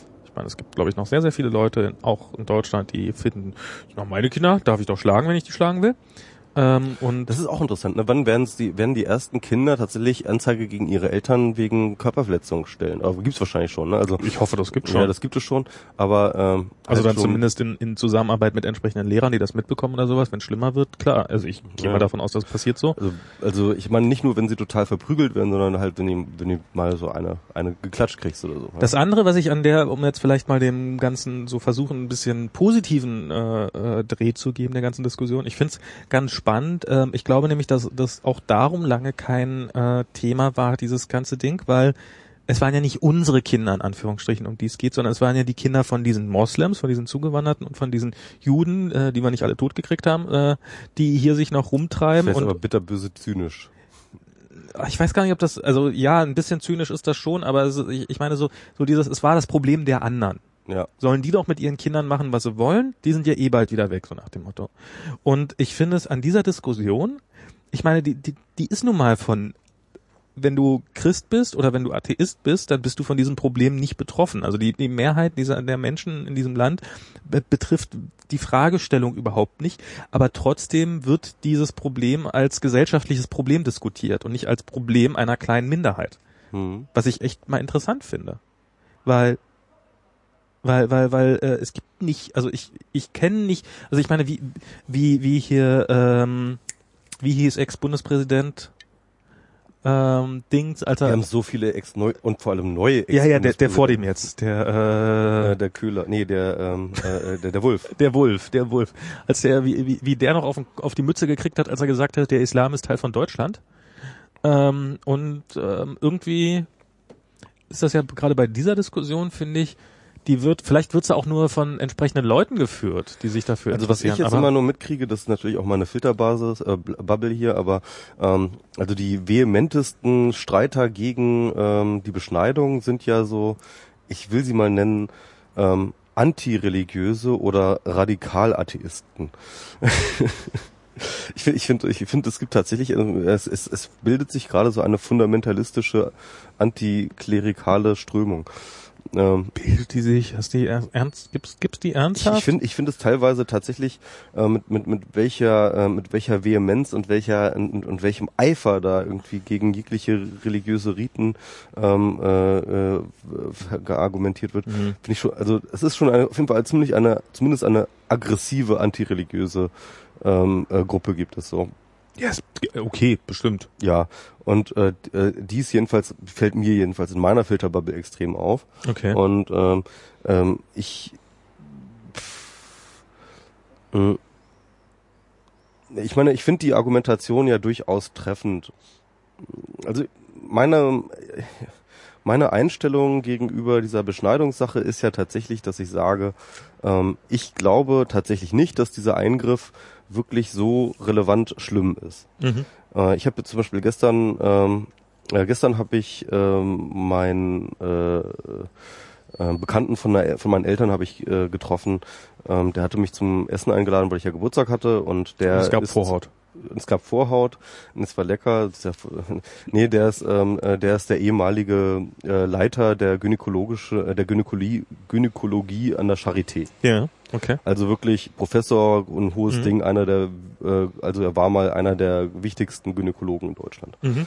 Und ähm, der hat das Thema auch irgendwie angeschnitten und meinte halt so, ja, er hätte so viele Beschneidungen erlebt und äh, die kleinen und, und, und, und die Babys, die kriegen davon nichts mit. Okay. Die haben da gar keinen Schmerzempfinden, es blutet nicht mal und so weiter und so fort. Das ist wirklich äh, eine, das ist auch ein totaler Standardeingriff und das, das ist, äh, und, und er findet diese Debatte absurd. Mhm. Und äh, deswegen, ich und ich und wie gesagt, ich bin selber beschnitten und deswegen äh, äh, kann ich jetzt einfach, sag ich mal, diesen diesen Grad der ähm, äh, äh, äh, der Körperverletzung nicht allzu schlimm einschätzen. Also ich sehe ich sehe einfach tatsächlich ich, ich sehe einfach tatsächlich nicht den äh, äh, das Problem nicht wirklich worum sich da gestritten wird. Ähm, gut, aber natürlich irgendwie nach äh, Gesetz ist halt Körperverletzung halt alles, was irgendwie an dem Körper irgendwas tut. Ne? Insofern ähm, ist das halt rechtlich unumstritten. Aber ähm, ich frage mich dann halt, ob es dann irgendwie da, da muss es ja auch irgendwie eine Abwägung geben und äh, äh, ja, Ja. naja, und dann kommt halt, wie gesagt, das hatten wir das letzte Mal ja schon besprochen, dass eben äh, äh, Beschneidung, wenn es dann eben verboten wird, wird es dann in den Hinterhöfen gemacht und dann wird's erst blutig. Genau, das halte ich, das halte ich für das große Problem. Ja.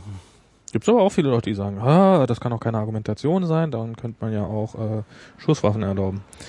Ähm, stimmt, die Schusswaffen, die haben wir jetzt total vergessen. Stimmt, die könnten wir jetzt eigentlich dann gleich mit reintun. Auf unserer langen Liste, ähm, wie ihr vermutlich mitgekriegt habt, hat es in, wo war es, in Denver? Ich Colorado? hab schon wieder vergessen. hat es ein ähm, ein Amoklauf gegeben bei der äh, bei der ähm, bei einer äh, Batman-Vorführung, wo sich dann ähm, das war heute im Bildblog sehr schön, äh, die Theorie entstanden ist, irgendjemand hat die Theorie verbreitet, also dass, dass der Typ ähm, sich ja wie der Joker die Haare rot gefärbt hat und äh, also an diversen Stellen ist das äh, zitiert worden und ähm, äh, weiter verbreitet worden, dass der sich ja die Haare rot gefärbt hat. Ähm, Wollen wir vielleicht erstmal die Geschichte erzählen? Also, ich glaube, das weiß jeder, oder? ja, Ähm, also trotzdem können wir mal. irgendein, naja, was gibt's da großartig zu erzählen? Irgendein junger Mensch, äh, der äh, seine Probleme nicht im Griff hatte, äh, männlich, ähm, ist mit einer Kriegswaffe in und ähm, also unter Vollbewaffnung. Ähm, ich glaube, das ist wirklich ein neuer Höhepunkt, oder? Das ist selbst für amerikanische Verhältnis. Also noch mehr Waffen kannst du nur in so ein Kino reinschleppen, wenn du mit einem Panzer reinfährst.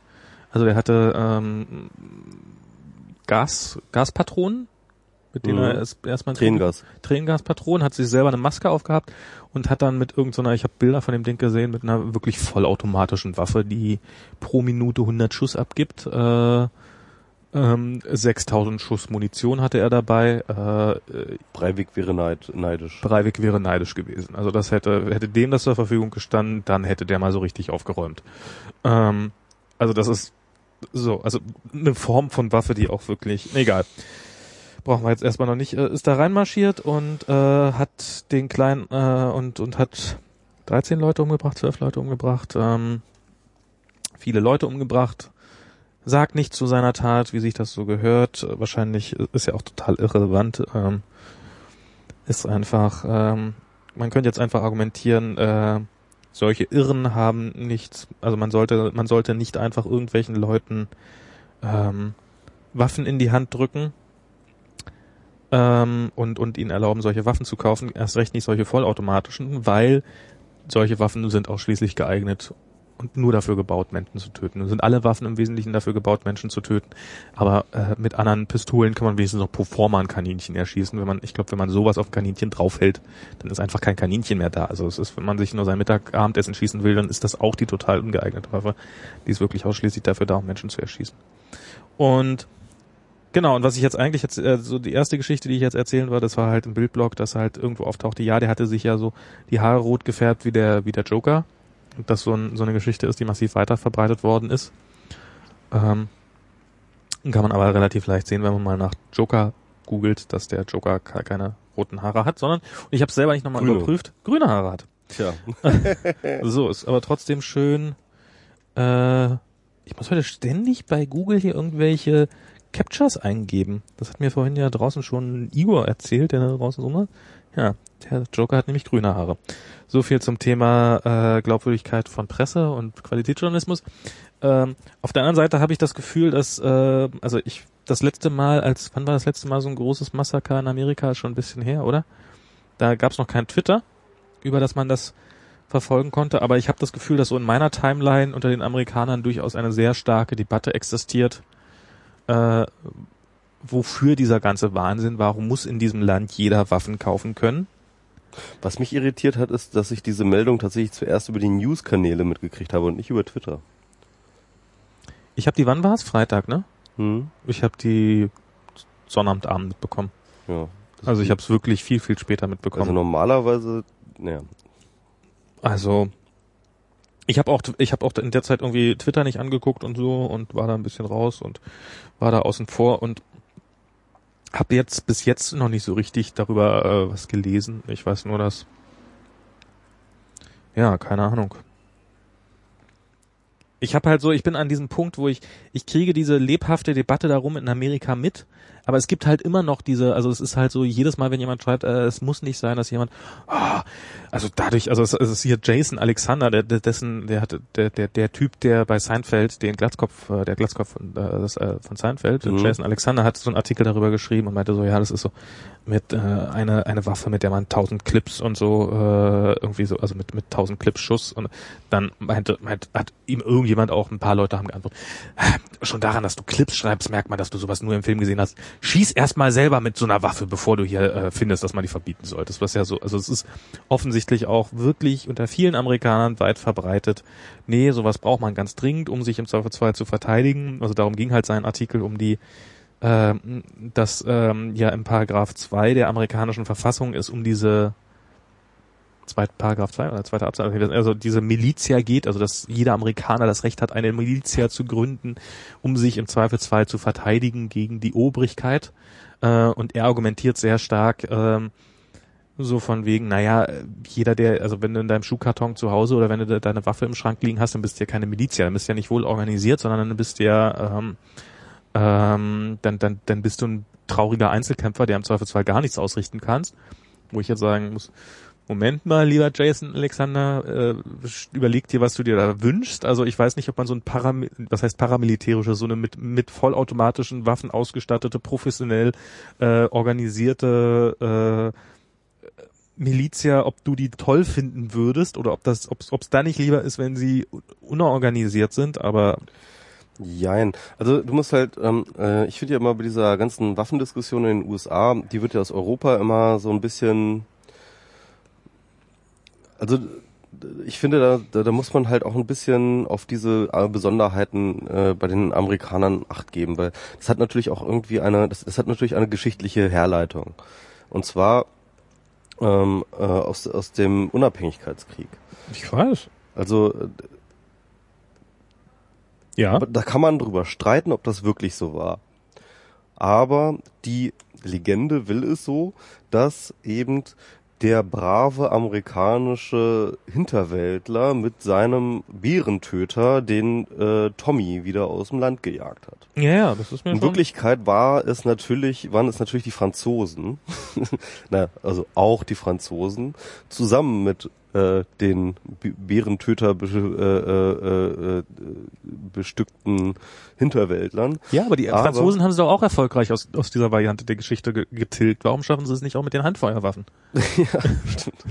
Ja, aber auf jeden Fall äh, sozusagen, es ist halt dieses selbst, dieses amerikanische Selbst, Selbstverständnis ähm, der dezentralen Autonomie, Ja. ähm, was ja nicht Grund unsympathisch ist. Also es ist halt dieses, ähm, äh, wir wollen nicht regiert werden, wir wollen irgendwie ähm, unser Leben leben und äh, äh, nach unseren eigenen Regeln und wir wollen, dass eben dieser, äh, dieses, diese Entität Staat, die wie auch immer organisiert ist, dass die da nicht irgendwie ähm, uns zu sehr ins Leben eingreifen kann. Und falls sie es doch tut, dann haben wir halt alle irgendwie unsere Bärentöter immer noch in der in der Schublade und dann äh, geht das nicht. Und, das, und wenn man mit Amerikanern spricht, dann ist es halt genau das, was sie dann sagen, so bei uns wäre Hitler nicht möglich gewesen, weil den hätten wir ja einfach erschossen. Mhm.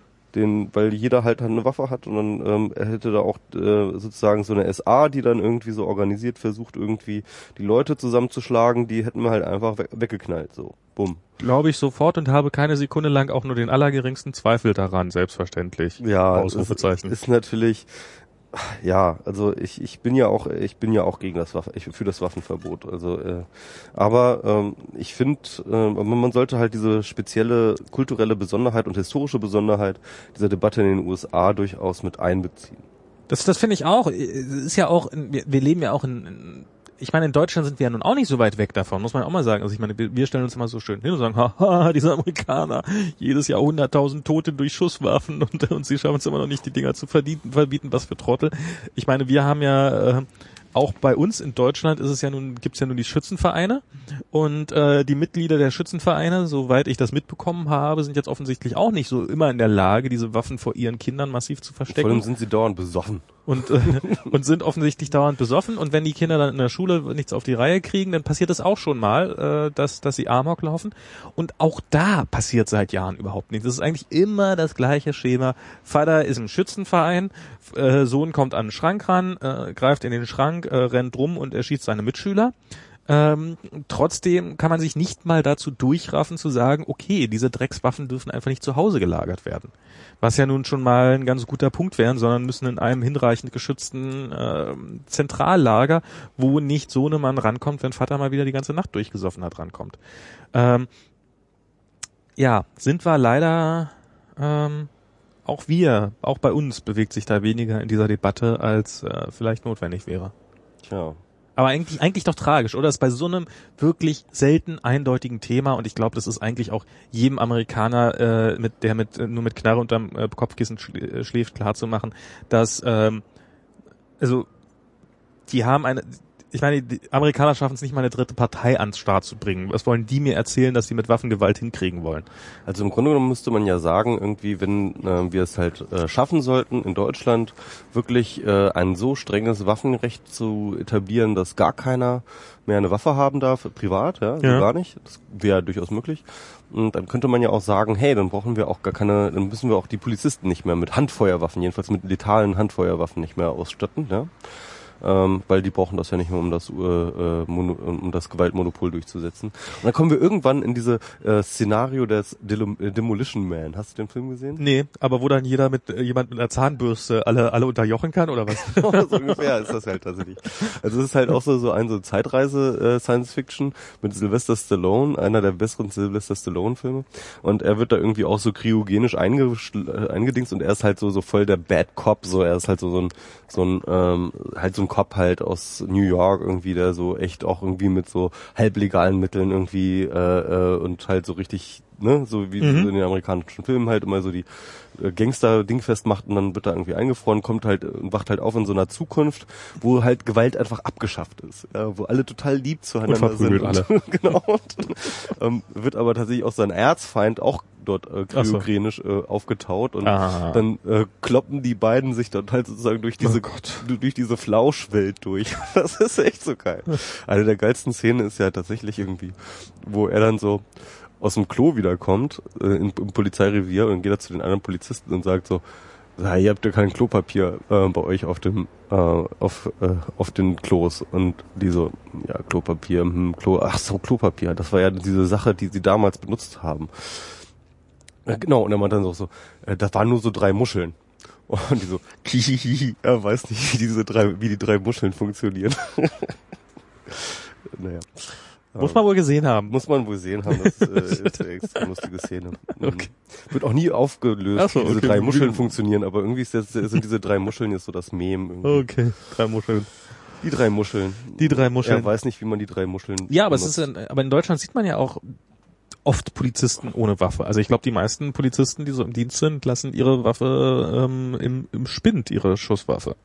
Meinst du? Ja, ich ich, hab, ich, hab, ich, hab, ich, ich, hab, den- ich achte da ja nicht drauf, aber ich habe das noch nicht gesehen. Ich achte im Allgemeinen auch nicht drauf. Mir ist es nur ganz massiv aufgefallen, als ich in Amerika war und plötzlich jemand mit so einer mit so einer Knarre neben mir, äh, also nicht nicht in der Hand. Also das habe ich nur in Russland gesehen, dass äh, in, in, in der Tauschstube Leute mit einer Kalaschnikow standen. Äh, und zwar in jeder, also in jeder, wo du Geld tauschen konntest. Äh, in Moskau damals war, standen Leute mit Kalaschnikow rum. Ähm, aber jetzt war Das halt ist immer das Krasse, also so auch in Israel irgendwie, da äh, rennen die alle dann immer gleich mit einer ganzen MG rum, so dass so, oder dann fühlst du dich wirklich wie im Krisengebiet gleich. Ja, das ist, äh, aber in Amerika war das halt, die hatten dann halt immer irgendwelche größeren Revolver irgendwo drin stecken und wenn man das dann so sieht, also wenn man die, wenn die so selbstverständlich getragen werden, vielleicht auch so sichtbar getragen werden, vielleicht ist das auch das, äh, das Ding, dann war das schon irgendwie so ein wow. Also ist jetzt nicht so, dass man denkt, oh mein Gott, ich muss hier weg. Ähm, aber es ist schon irgendwie sehr, also ich, ich fühlte mich dann sehr mulmig und ich glaube, in Deutschland ist das nicht so üblich, dass Polizisten Waffen tragen. Ja, aber was ich bei dieser ganzen Sache nicht verstehe, beziehungsweise wo ich irgendwie immer noch keine echte Antwort habe, ist, ähm, ist Altmaier eigentlich schwul? Also ich habe es nicht überprüft. So mal so eine kleine elegante Überleitung zu machen. ähm, Ah, stimmt, die homosexuellen Präfer äh, die, die äh, sexuellen Präferenzen unseres äh, Bundesumweltminister. unseres Bundesumweltministers. Mhm, genau. Also, ähm, äh, um die Geschichte mal ähm, kurz abzurunden. Jan Feddersen, Redakteur bei der Taz, äh, selber schwul, hat äh, eine Kolumne geschrieben, ähm, wo er offen darüber spekuliert. Ist Niggemeier eigentlich Hm? schwul? Wie bitte? Ist Nigi eigentlich schwul? Ja. Ich glaube auch, aber ich weiß es auch nicht so genau. Ja, wollen wollen wir erstmal von Anfang an. Ja. Ähm, also, Jan Feddersen schreibt irgendwie in dieser Kolumne, bezieht sich dort auf ein Interview, das, ich weiß nicht mehr wer, ich glaube die Gala oder irgend so ein komisches nee, Klatschmagazin. die Bild am Sonntag. oder Bild am Sonntag halt. So ein anderes Quatsch- Quatschmagazin. So ein anderes Quatsch-Klatsch-Magazin. Ähm, hat ein Interview mit äh, Peter Altmaier geführt, wo sie ihn nach seiner Junggesellenhaftigkeit befragen und er ja, Gott hat es so gefügt, dass ich alleine durchs Leben gehe. Was ja echt eine absurde Formulierung ist, ja, also wirklich. Und ähm, ähm, ich habe auch schon vorher übrigens, also ich, ich habe schon vorher viele Gerüchte gehört über, dass Peter Altmaier schwul ist, gerade im Zuge dieser ganzen Debatte um die Homo-Ehe, die ja die Koalition abgelehnt hat. Ähm, meinte mal irgendjemand zu mir, und ausgerechnet der Altmaier ähm, hat sich da auch nicht irgendwie dagegen gestellt, obwohl er ja ähm, selber schwul ist. Ich Okay. "Hä? der ist schwul, wusste ich nicht. Gut, aber auf jeden Fall, ähm, es ist, also diese, die Gerüchte sind anscheinend nicht neu und der Feddersen hat jetzt tatsächlich nur dieses, ähm, ähm, dieses Interview aufgegriffen, ähm, um das mal zu thematisieren und spekuliert dann ganz offen damit, ähm, dass äh, Altmaier schwul Nee, er sei. spekuliert nicht offen damit. Ich habe den Artikel gelesen Hm. und er, er- er spekuliert nur damit, dass, äh, dass Peter Altmaier schwul sei. Ja, ja. Schwul. Also ich meine, also ja, das, das fand Punkt, ich, Punkt, Punkt. ja. Ja. das fand ich, das fand ich so wirklich so, wo ich das Das gelesen ist dann auch so ein also bisschen ich, absurd. Ne? Ich fand den ja, Artikel ja, auch wirklich schlecht. So. Ja, ich, ich, ich finde, der schreibt auch scheiße, aber gut. Na, jedenfalls, ähm, das macht er. Daraufhin hat dann aber ähm, die Chefredakteurin, äh, die Pol heißt die, glaube ich, ähm, äh, der Taz, äh, hat dann Stimmt, ja. diesen Artikel zurückgezogen und hat dort einen Entschuldigungsartikel geschrieben, dass das ja alles, äh, das, äh, das was im Bett äh, von Politiker passiert, ja gefälligst Privatsache zu bleiben hätte, und dass äh, äh, das nicht ginge, dass da eine Grenze überschritten worden sei, dass der Feddersen da drüber schreibt. Und Peter Altmaier so, Facepalm. Ich weiß nicht. Oder? Ich da so. Man, man, meinst du, Peter Altmaier fand das gut, dass, äh, äh, äh, den, äh, das, äh, die, äh, Ich- das ich sein, glaube, das er sein ist- Outing? Ich habe keine Ahnung. Ich glaube nicht, dass er glücklich ist darüber, dass darüber Spekulationen existieren, aber in dem Moment, in dem dieser Artikel zurückgenommen wird und irgendeine alberne Entschuldigung erscheint und dass das in dem Moment erst so ein richtiges Thema wird, weil vorher hat ja so niemand so richtig Das interessiert. stimmt, ja, ja, ja. Das war, Also auch ich- so ein Streisand-Moment. Ich ne? glaube, ich glaube, er kennt den Streisand-Effekt. Ja, das stimmt, ja. Ja, das ist ja lang genug auf Twitter, dass er das rennen müsste, die Mechanismen. Genau. Gut, also jedenfalls ähm, der Altmaier. Ähm, dann ähm, die nächste Eskalationsstufe war queer.de. Queer.de ist so da so die ähm, ja ähm, Homosexualitäts äh, Diskursplattform Gutfinderplattform oder New- so. New- News Newsplattform irgendwie so ähm, und die da gab es dann auch einen bissigen Artikel gegen die Taz, dass sie das jetzt wieder zurückgezogen hat und ähm, was dann wiederum Stefan Niggemeier aufgegriffen hat und dann auch nochmal einen Blogartikel dazu geschrieben hat, ähm, wo er auch die Pol angreift, dass äh, sie das zurückgezogen hat und äh, mit einer interessanten ähm, ana, äh, äh, Argumentation, die ziemlich strukturanalog ist zu der Post-Privacy-Diskurs, äh, Diskurs, ja. Ah, so kommen wir wieder auf den. Okay. Genau. Hm. Und ähm, das ist das, das und, und ich fand das aber sehr geil ausgedrückt. So geil hat das eigentlich noch nie jemand ausgedrückt. Ähm, da war es dieser Satz, ah, warte mal, das muss ich mal rausfinden. Ähm, ähm, er hatte so einen, er hat, er hat, einen wundervollen Satz Ist gesagt. Er meinte halt Winston Äh, genau, Smith also- hat ihn im Chat veröffentlicht. Nochmal verlinkt. den Artikel. Ah, schön, das ist gut. Ähm, ja, also er sagte halt, äh, er, bezog sich auf diese, auf dieses Argument, äh, dass das Sexualleben von Politikern ja grundsätzlich Privatsache zu bleiben habe. Ja? Okay. Hm. Und dann argumentiert Stefan ähm, also so, dass er sagt, nein, das ist Quatsch. Denn das war noch nie so. Die Sexualität von Politikern war noch nie Privatsache. Sie wurde immer thematisiert. Und zwar ganz normal. Sie ist immer nur dann Privatsache, wenn du schwul bist.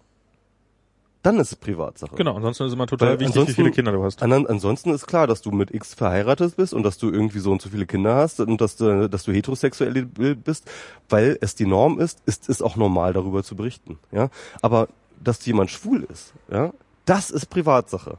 Das heißt also, ähm, dieser Satz Sexualität äh, hat gefälligst im Diskurs nichts zu suchen. Ja, Mhm. ähm, das ist eine infame Lüge und das ist eine Verzerrung der Tatsachen. Es ist immer nur dann eine, äh, es ist immer nur dann eine Privatsache, wenn du schwul bist. Und damit reproduziert tatsächlich ähm, äh, die Geheimhaltung und das nicht drüber reden, dass jemand schwul ist, genau diese Anormalität, die dem Schwulsein im öffentlichen Diskurs anhaftet. Und äh, äh, das fand ich äh, sehr, sehr sauber herausargumentiert äh, von Stefan und äh, alle Achtung, ich fand das sehr gut. Er hat dafür aber, glaube ich, echt ziemlich viel Kritik eingesteckt und ähm, äh, im Laufe der Diskussion dort hat er, also ich, ich, ähm, ich, ich weiß gar nicht mehr, woher ich das weiß, aber ich weiß, dass er schwul ist. Äh, Ich, Stefan, ne? Ähm, und ich dachte halt irgendwie, ob ich da nicht vielleicht auch mal, weil, weil, weil, weil von Stefan gibt es ja auch kein irgendwie so emphatisches Outing oder so. Nee, überhaupt nicht. So, hallo, äh, ich bin Stefan Negemeyer, ich bin schwul, das liest man auch irgendwo nicht, ne? Und dann hatte ich echt überlegt, ob ich das noch mal in die Kommentare frage. Sag mal, Stefan, bist du schwul? Aber Genau. ich dachte irgendwie, ich- da ich das eh weiß, ist es irgendwie blöd zu fragen. Weißt du es denn? Nee, eigentlich nicht, oder? Also ich war, ich habe, ähm, also ich habe also das, ich, ich, das hat mir mal jemand gesagt, aber ich weiß nicht mehr wer. also bei, also ich, äh, äh, also mir gegenüber hat das Malte mal aufgebracht. Also Malte war ja lange Zeit äh, sehr gut mit äh, Stefan Negemeyer befreundet und die mochten, schätzen sich gern und hatten äh, kräftigen Mailkontakt oder ähm, also hatten hatten viel Mailkontakt und irgendwann meinte Malte mal zu mir, sag mal, meinst du eigentlich, dass Stefan Negemeyer schwul ist? Äh, weil ähm, so, er meinte so, ja, er, er redet nie irgendwas von irgendwelchen Frauen oder irgendwelchen Partnerinnen. Ähm, und das einzige Mal, also eigentlich ist es schon relativ offensichtlich, weil ähm, es ist bei ihm auf dem Blog, ist es sozusagen über Medien hinaus, ist das einzige Thema, was eine Rolle spielt, ist entweder sein Hund oder Homosexualität. Hm. Und ähm, Ja, so viel ist es jetzt nicht, finde ich, aber gut, ja. na, es ist schon, also, Also, es kommt mal vor, aber aber es ist eines der Themen, was sie, äh, also ich meine, ansonsten hat er, hat ja wirklich Medienthemen. Mal gucken, jetzt hat er hier. also in, in den Kommentaren kann man übrigens, in den Kommentarthread unter dem Artikel kann man auch sehr gut, wie äh, Stefan dann auch unterschwellig auch tatsächlich irgendwie andeutet, also seine eigene Homosexualität andeutet. Zumindest. Also, aber äh, es ist, ist diese Offenheit, die er sozusagen da so ein Stück weit einfordert. Also und, äh, und, und daher hatte, ich das irgendwo. Das hat dann irgendwann noch mal ein, äh, da habe ich mich noch mal irgendwie mit Johnny total in den Haaren gehabt, weil ähm, da war so ähm, ich habe ja mal, ich habe ja mit Malte damals den Max und Malte Podcast oder Malte und Max Podcast bei Spreeblick gemacht und da Stimmt, die ersten Folgen sind bei Spreeblick erschienen, ne? na, alle. also alle, alle drei oder alle vier, also es waren ja nicht so wahnsinnig viele. Okay. hm. Ich weiß nicht, wie viele Ja. das waren, aber die sind alle bei Spreeblick, genau, die waren bei Spreeblick. Und irgendwie war das da, da war Johnny irgendwie so ein bisschen auch, war, war auch irgendwie merkwürdig, da war er auch so ein bisschen pisst, keine Ahnung, vielleicht. Und da haben wir auf jeden Fall diesen Podcast da gemacht und währenddessen hat, äh, haben Johnny und Tanja auch einen Podcast gemacht und haben dann diesen Podcast, haben darüber äh, rumspekuliert, äh, so über die über die dass wir ja die Teletubbies seien und also so Malte und ich und mit Hand und hat, hatten dann so eine Collage von uns mit äh, irgendwie so mit meinem Gesicht und Maltes Gesicht auf den Teletubbies drauf und wir haben beide so Handtaschen in der Hand und irgendwie ging es auch darum so irgendwie schwul und bla bla bla und so und da habe ich danach irgendwie wirklich Johnny rund gemacht, weil ich so dachte so, ey komm, was ist das jetzt hier für eine Nummer? Du weißt, dass wir Stefan da haben und ähm, der zumindest sich zu dem Thema nie öffentlich geäußert hat aber und und ihr drückt uns mal eben so eine Nummer rein. Hm. Und da hatte sich dann war ihm wirklich so, oh mein Gott, äh, was? Stefan ist schwul? Ich wusste es nicht mal und so. Und es war, konnte dann auch wirklich hinreichend glaubwürdig machen, dass er das nicht, äh, dass er das nicht wusste und bla. Wir müssen mal Stefan einladen und dann fragen wir ihn. Total. Stefan? ja. Sag mal, Stefan, wir müssen reden. Bist du schwul? Du warst, du warst schon mal in einem Podcast äh, von mir, der, der war technisch eine totale Katastrophe. Ich verspreche dir, der nächste wird mindestens genauso schlimm sein. Na gut. Nee, kriegen wir, kriegen wir alles hin. Klar, laden wir mal Stefan ein. Ja. Und ähm, ja, also, aber insofern, das, das wäre eine interessante Frage. Peter Altmaier würden wir es auch fragen, oder? Hm? Wenn Peter Altmaier kommen würde, würden wir ihn auch fragen, ob er schwul ist. Wir fragen ab sofort jeden Gast, ob er schwul ist. Stimmt.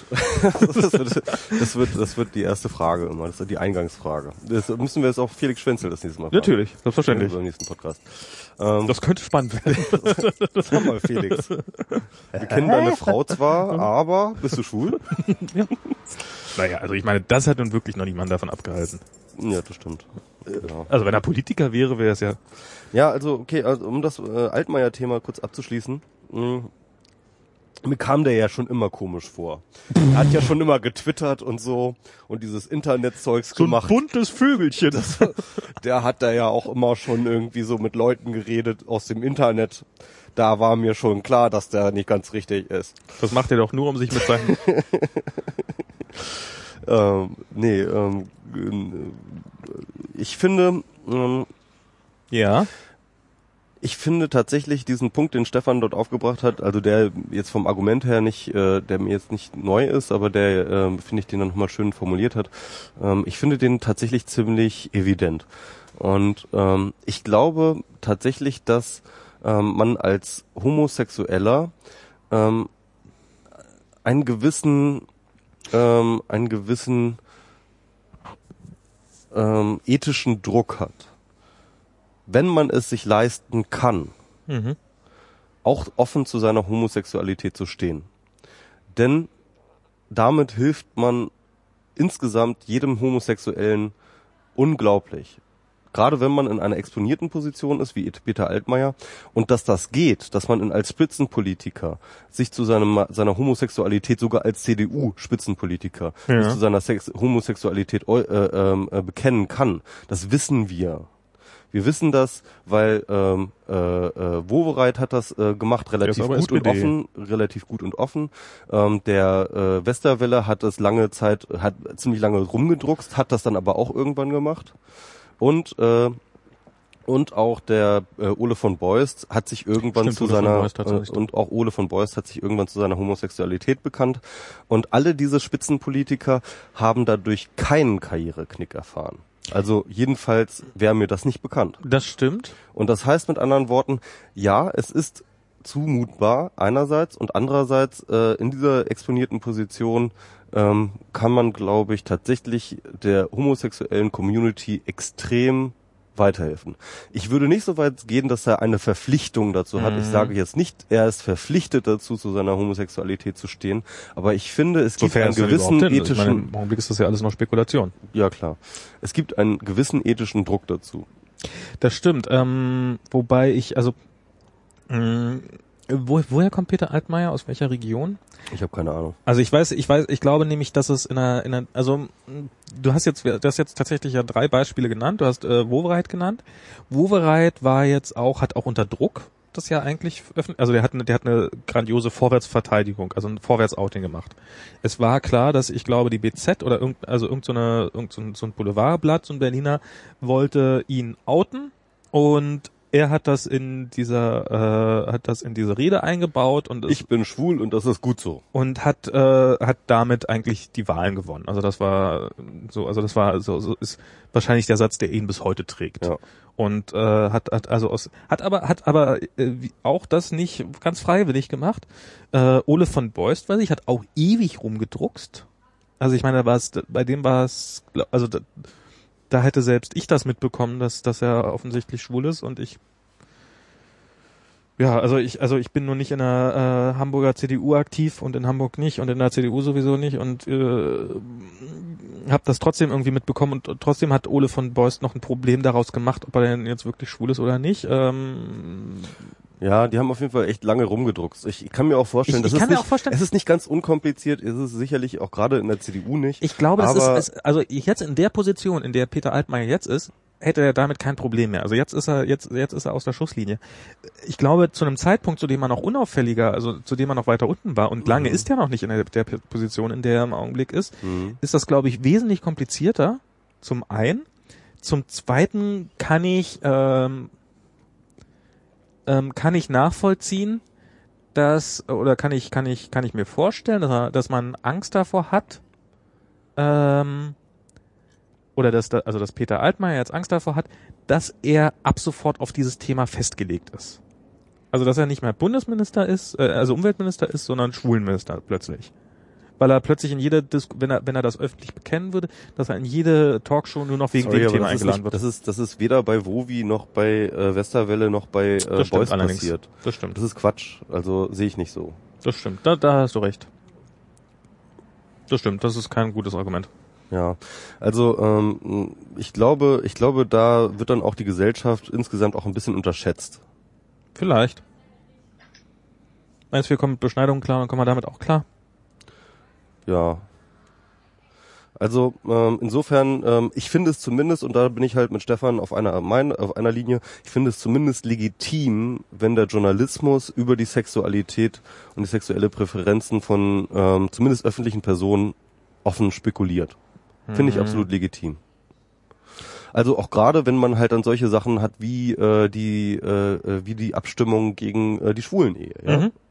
Und äh, äh, dann natürlich spielt das dann eine Rolle. So. Äh, Es gibt ja irgendwie in den USA gibt es ja so eine Bewegung, die outen äh, konservative Politiker. Und zwar aber nur dann, wenn sie ähm, tatsächlich aktiv äh, Politik gegen Schwule machen. Okay. Dann, ähm, äh, äh, weil die Schwulenszene ist ja auch extrem gut vernetzt, ja. Das heißt also, äh, wenn da irgendwie der konservative äh, Politiker X irgendwie in den schwulen Club XY gesehen wird, dann weiß das die schwulen Community. Dann lässt sich das crowdsourcen. Und ähm, äh, wenn der dann irgendwie gegen die Homo-Ehe oder was weiß ich irgendwie stimmt so, Klar. dann wird da halt einfach mal hier zack. Übrigens, der und der hat auch noch eine Nebenbeschäftigung als ähm, so. ne? Andere Hobbys. Hat auch noch andere Hobbys. Und, Ja. ähm, und, und, und das ist dann ja, zumindest das ist zumindest legitim. Und äh, deswegen, ja. Also ich bin bei dem Thema, ähm, ich gebe zu, das hat seinen Charme. Ich bin aber trotzdem irgendwie unentschlossen. Ich weiß, ich, ich finde, ich, ich weiß nicht, ob Sexualität wirklich, ah, ich weiß es nicht. Es ist, also so, so, so mit, mit, ähm, also ich weiß nicht, ob Stefan damit recht hat, dass, dass das bei, ähm, dass das bei Heteros äh, nicht Teil der Öffentlichkeit ist, weil ja, okay, also Politiker, die eine Frau haben, die gehen damit äh, gerne mal in die Öffentlichkeit. das Äh, ist von allen Politikern bekannt, wenn sie verheiratet sind. Von allen. ist es so? Ja. Oder sind das, ist das die Mehrheit äh, oder, oder ein Großteil äh, macht einfach keinen Aufstand drum und ein paar inszenieren es? Nein. Also, äh, Also ich meine, Merkel kann man nun wirklich nicht vorwerfen, dass sie irgendwie ihren Mann in, in, in, in die entsprechende Position bringen würde. also äh, sie, Frau Merkel geht mit ihrem Mann, wie heißt er nochmal? Der, der hat auch einen anderen Namen. er hat einen Namen. Ja, irgendwie sauer oder sowas. Auf jeden Fall, ähm, die bringt den immer zu allen möglichen Veranstaltungen mit, klar. Ich dachte, es wäre im Wesentlichen, dass die den mitgebracht hätte damals zu den. Nee, überall, also tatsächlich. Und das ist auch irgendwie ein bisschen cheesy, weil er sitzt dann immer mit den ganzen ähm, Gattinnen, äh, mit den ganzen Präsidentengattinnen zusammen, ne? Ja. sitzt dann mal wieder Hahn im Korb irgendwie Okay. in diese ganzen anderen ähm, First Ladies. Und, ähm, und, und, und das wirkt dann auch immer ganz, ganz absurd, so. Aber, Aber ich ähm, weiß, also ich hatte das Gefühl, dass er irgendwann mal so ein bisschen in die Öffentlichkeit gezerrt wurde, aber dass sie vorher, also so Home Stories Nein, oder er, sowas er ist immer in der Öffentlichkeit, aber es nimmt ihn keiner wahr, weil er einfach uninteressant ist für die meisten. Naja, so, so. Wen hätte man dann? Also ich glaube, wenn du die Gala liest, dann wirst du ziemlich viele Fotos von ihm finden. Okay, vielleicht in einer Gala, keine Ahnung. Aber weiß man denn so Pierre Stein, Steinbrück? Also ich muss ganz ehrlich sagen, jetzt nach diesen zwei Bieren, also ich Ja. fand tatsächlich das ähm, von diesen dreien jetzt bisher das äh, Rothaus am leckersten. Siehst du, ist gar nicht so schlecht. Dann habe ne? ich halt dieses ähm, polnische Bier, das fand ich erstmal so ein bisschen gewöhnungsbedürftig. Und jetzt tatsächlich, und jetzt kann ich tatsächlich auch dieses ähm, etwas zu bittere, etwas zu kratzige, hopfenlastige Becks auch tatsächlich so ein bisschen diese ähm, Kritik nachvollziehen. Da lernt man noch dazu. Etwas kratzig. Naja, gut, also ja. Keine, ja, keine Ahnung. Also so, ähm, also es gibt definitiv Politiker, die ihre äh, Frauen in, in, in Positionen bringen und äh, für zu Wahlkampfzwecken einsetzen, aber ich glaube, es gibt auch sehr, sehr viele, die das einfach nicht tun. Und die da einfach keinen Aufstand drum machen. Vielleicht ist es das. Ich habe keine Ahnung. Mir ist eigentlich auch egal, ob alt meiner Schule ist oder nicht. Mir ist es auch egal. Also Wollen wir über Sparrow reden? Also ich, ich ganz interessant, ich fand, ähm, ich habe Okay. äh, letztens äh, ganz kurz, das weil das nochmal zum Thema passt. Mm, Ich habe übrigens aufgrund äh, einer Erwähnung bei Alternativlos habe ich mir ähm, eine einen Film angeguckt über den ähm, äh, wie hieß dieser FBI-Direktor, der an, am Anfang da war, der äh, äh, Scheiße jetzt habe ich Okay, warte mal, jetzt, jetzt kann aus. ich noch mal ganz kurz, weil hier in den äh, Winston Smith meint gerade in den Kommentaren, Merkels wilde, wilde Ehe ist thematisiert worden, Gauks genauso, nun das Privatleben von Schwulen ist tabu.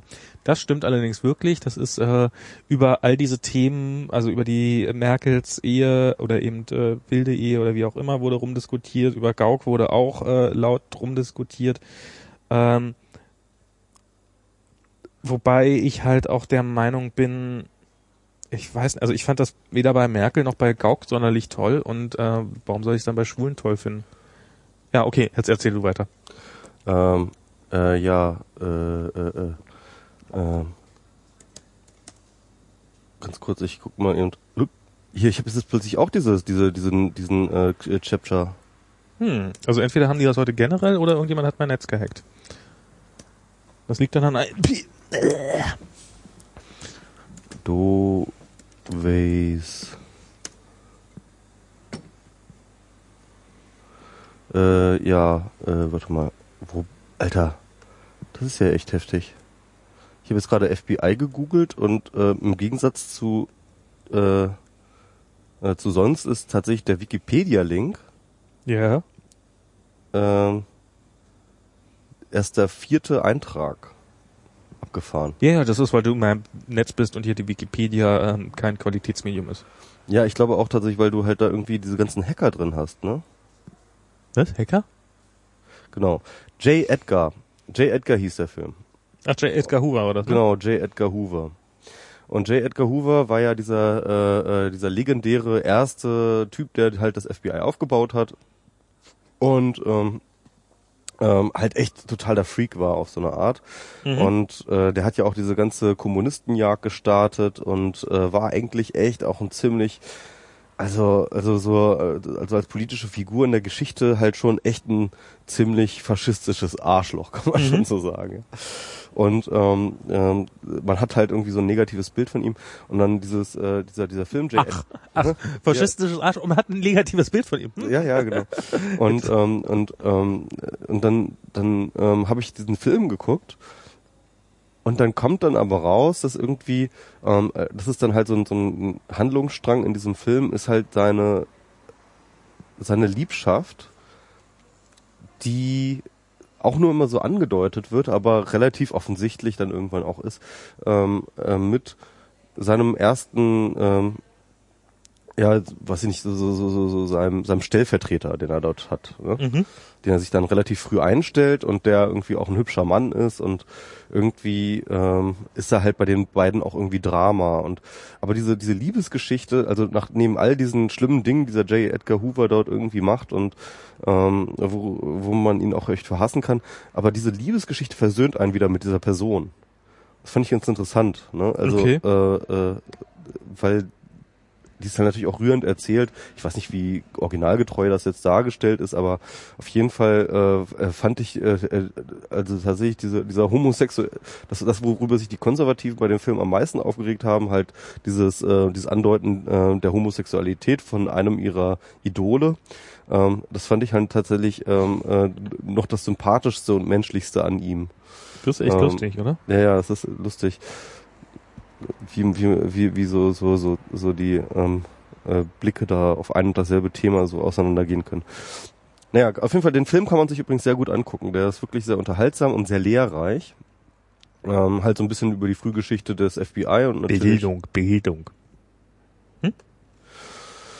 Genau, und ja, ist ein, ist ein und, und, und versöhnt einen mit der mit dieser Figur. Man J. denkt am Edgar Ende so, Hoover. oh, so schlimm war er doch gar nicht Ja, schlecht, obwohl genau. er die ganze Zeit Kommunisten gejagt hat und Japaner halt in, in, in KZ-artige Strukturen gesteckt hat. War das nicht auch der? Nee, das war, oh, keine Ahnung.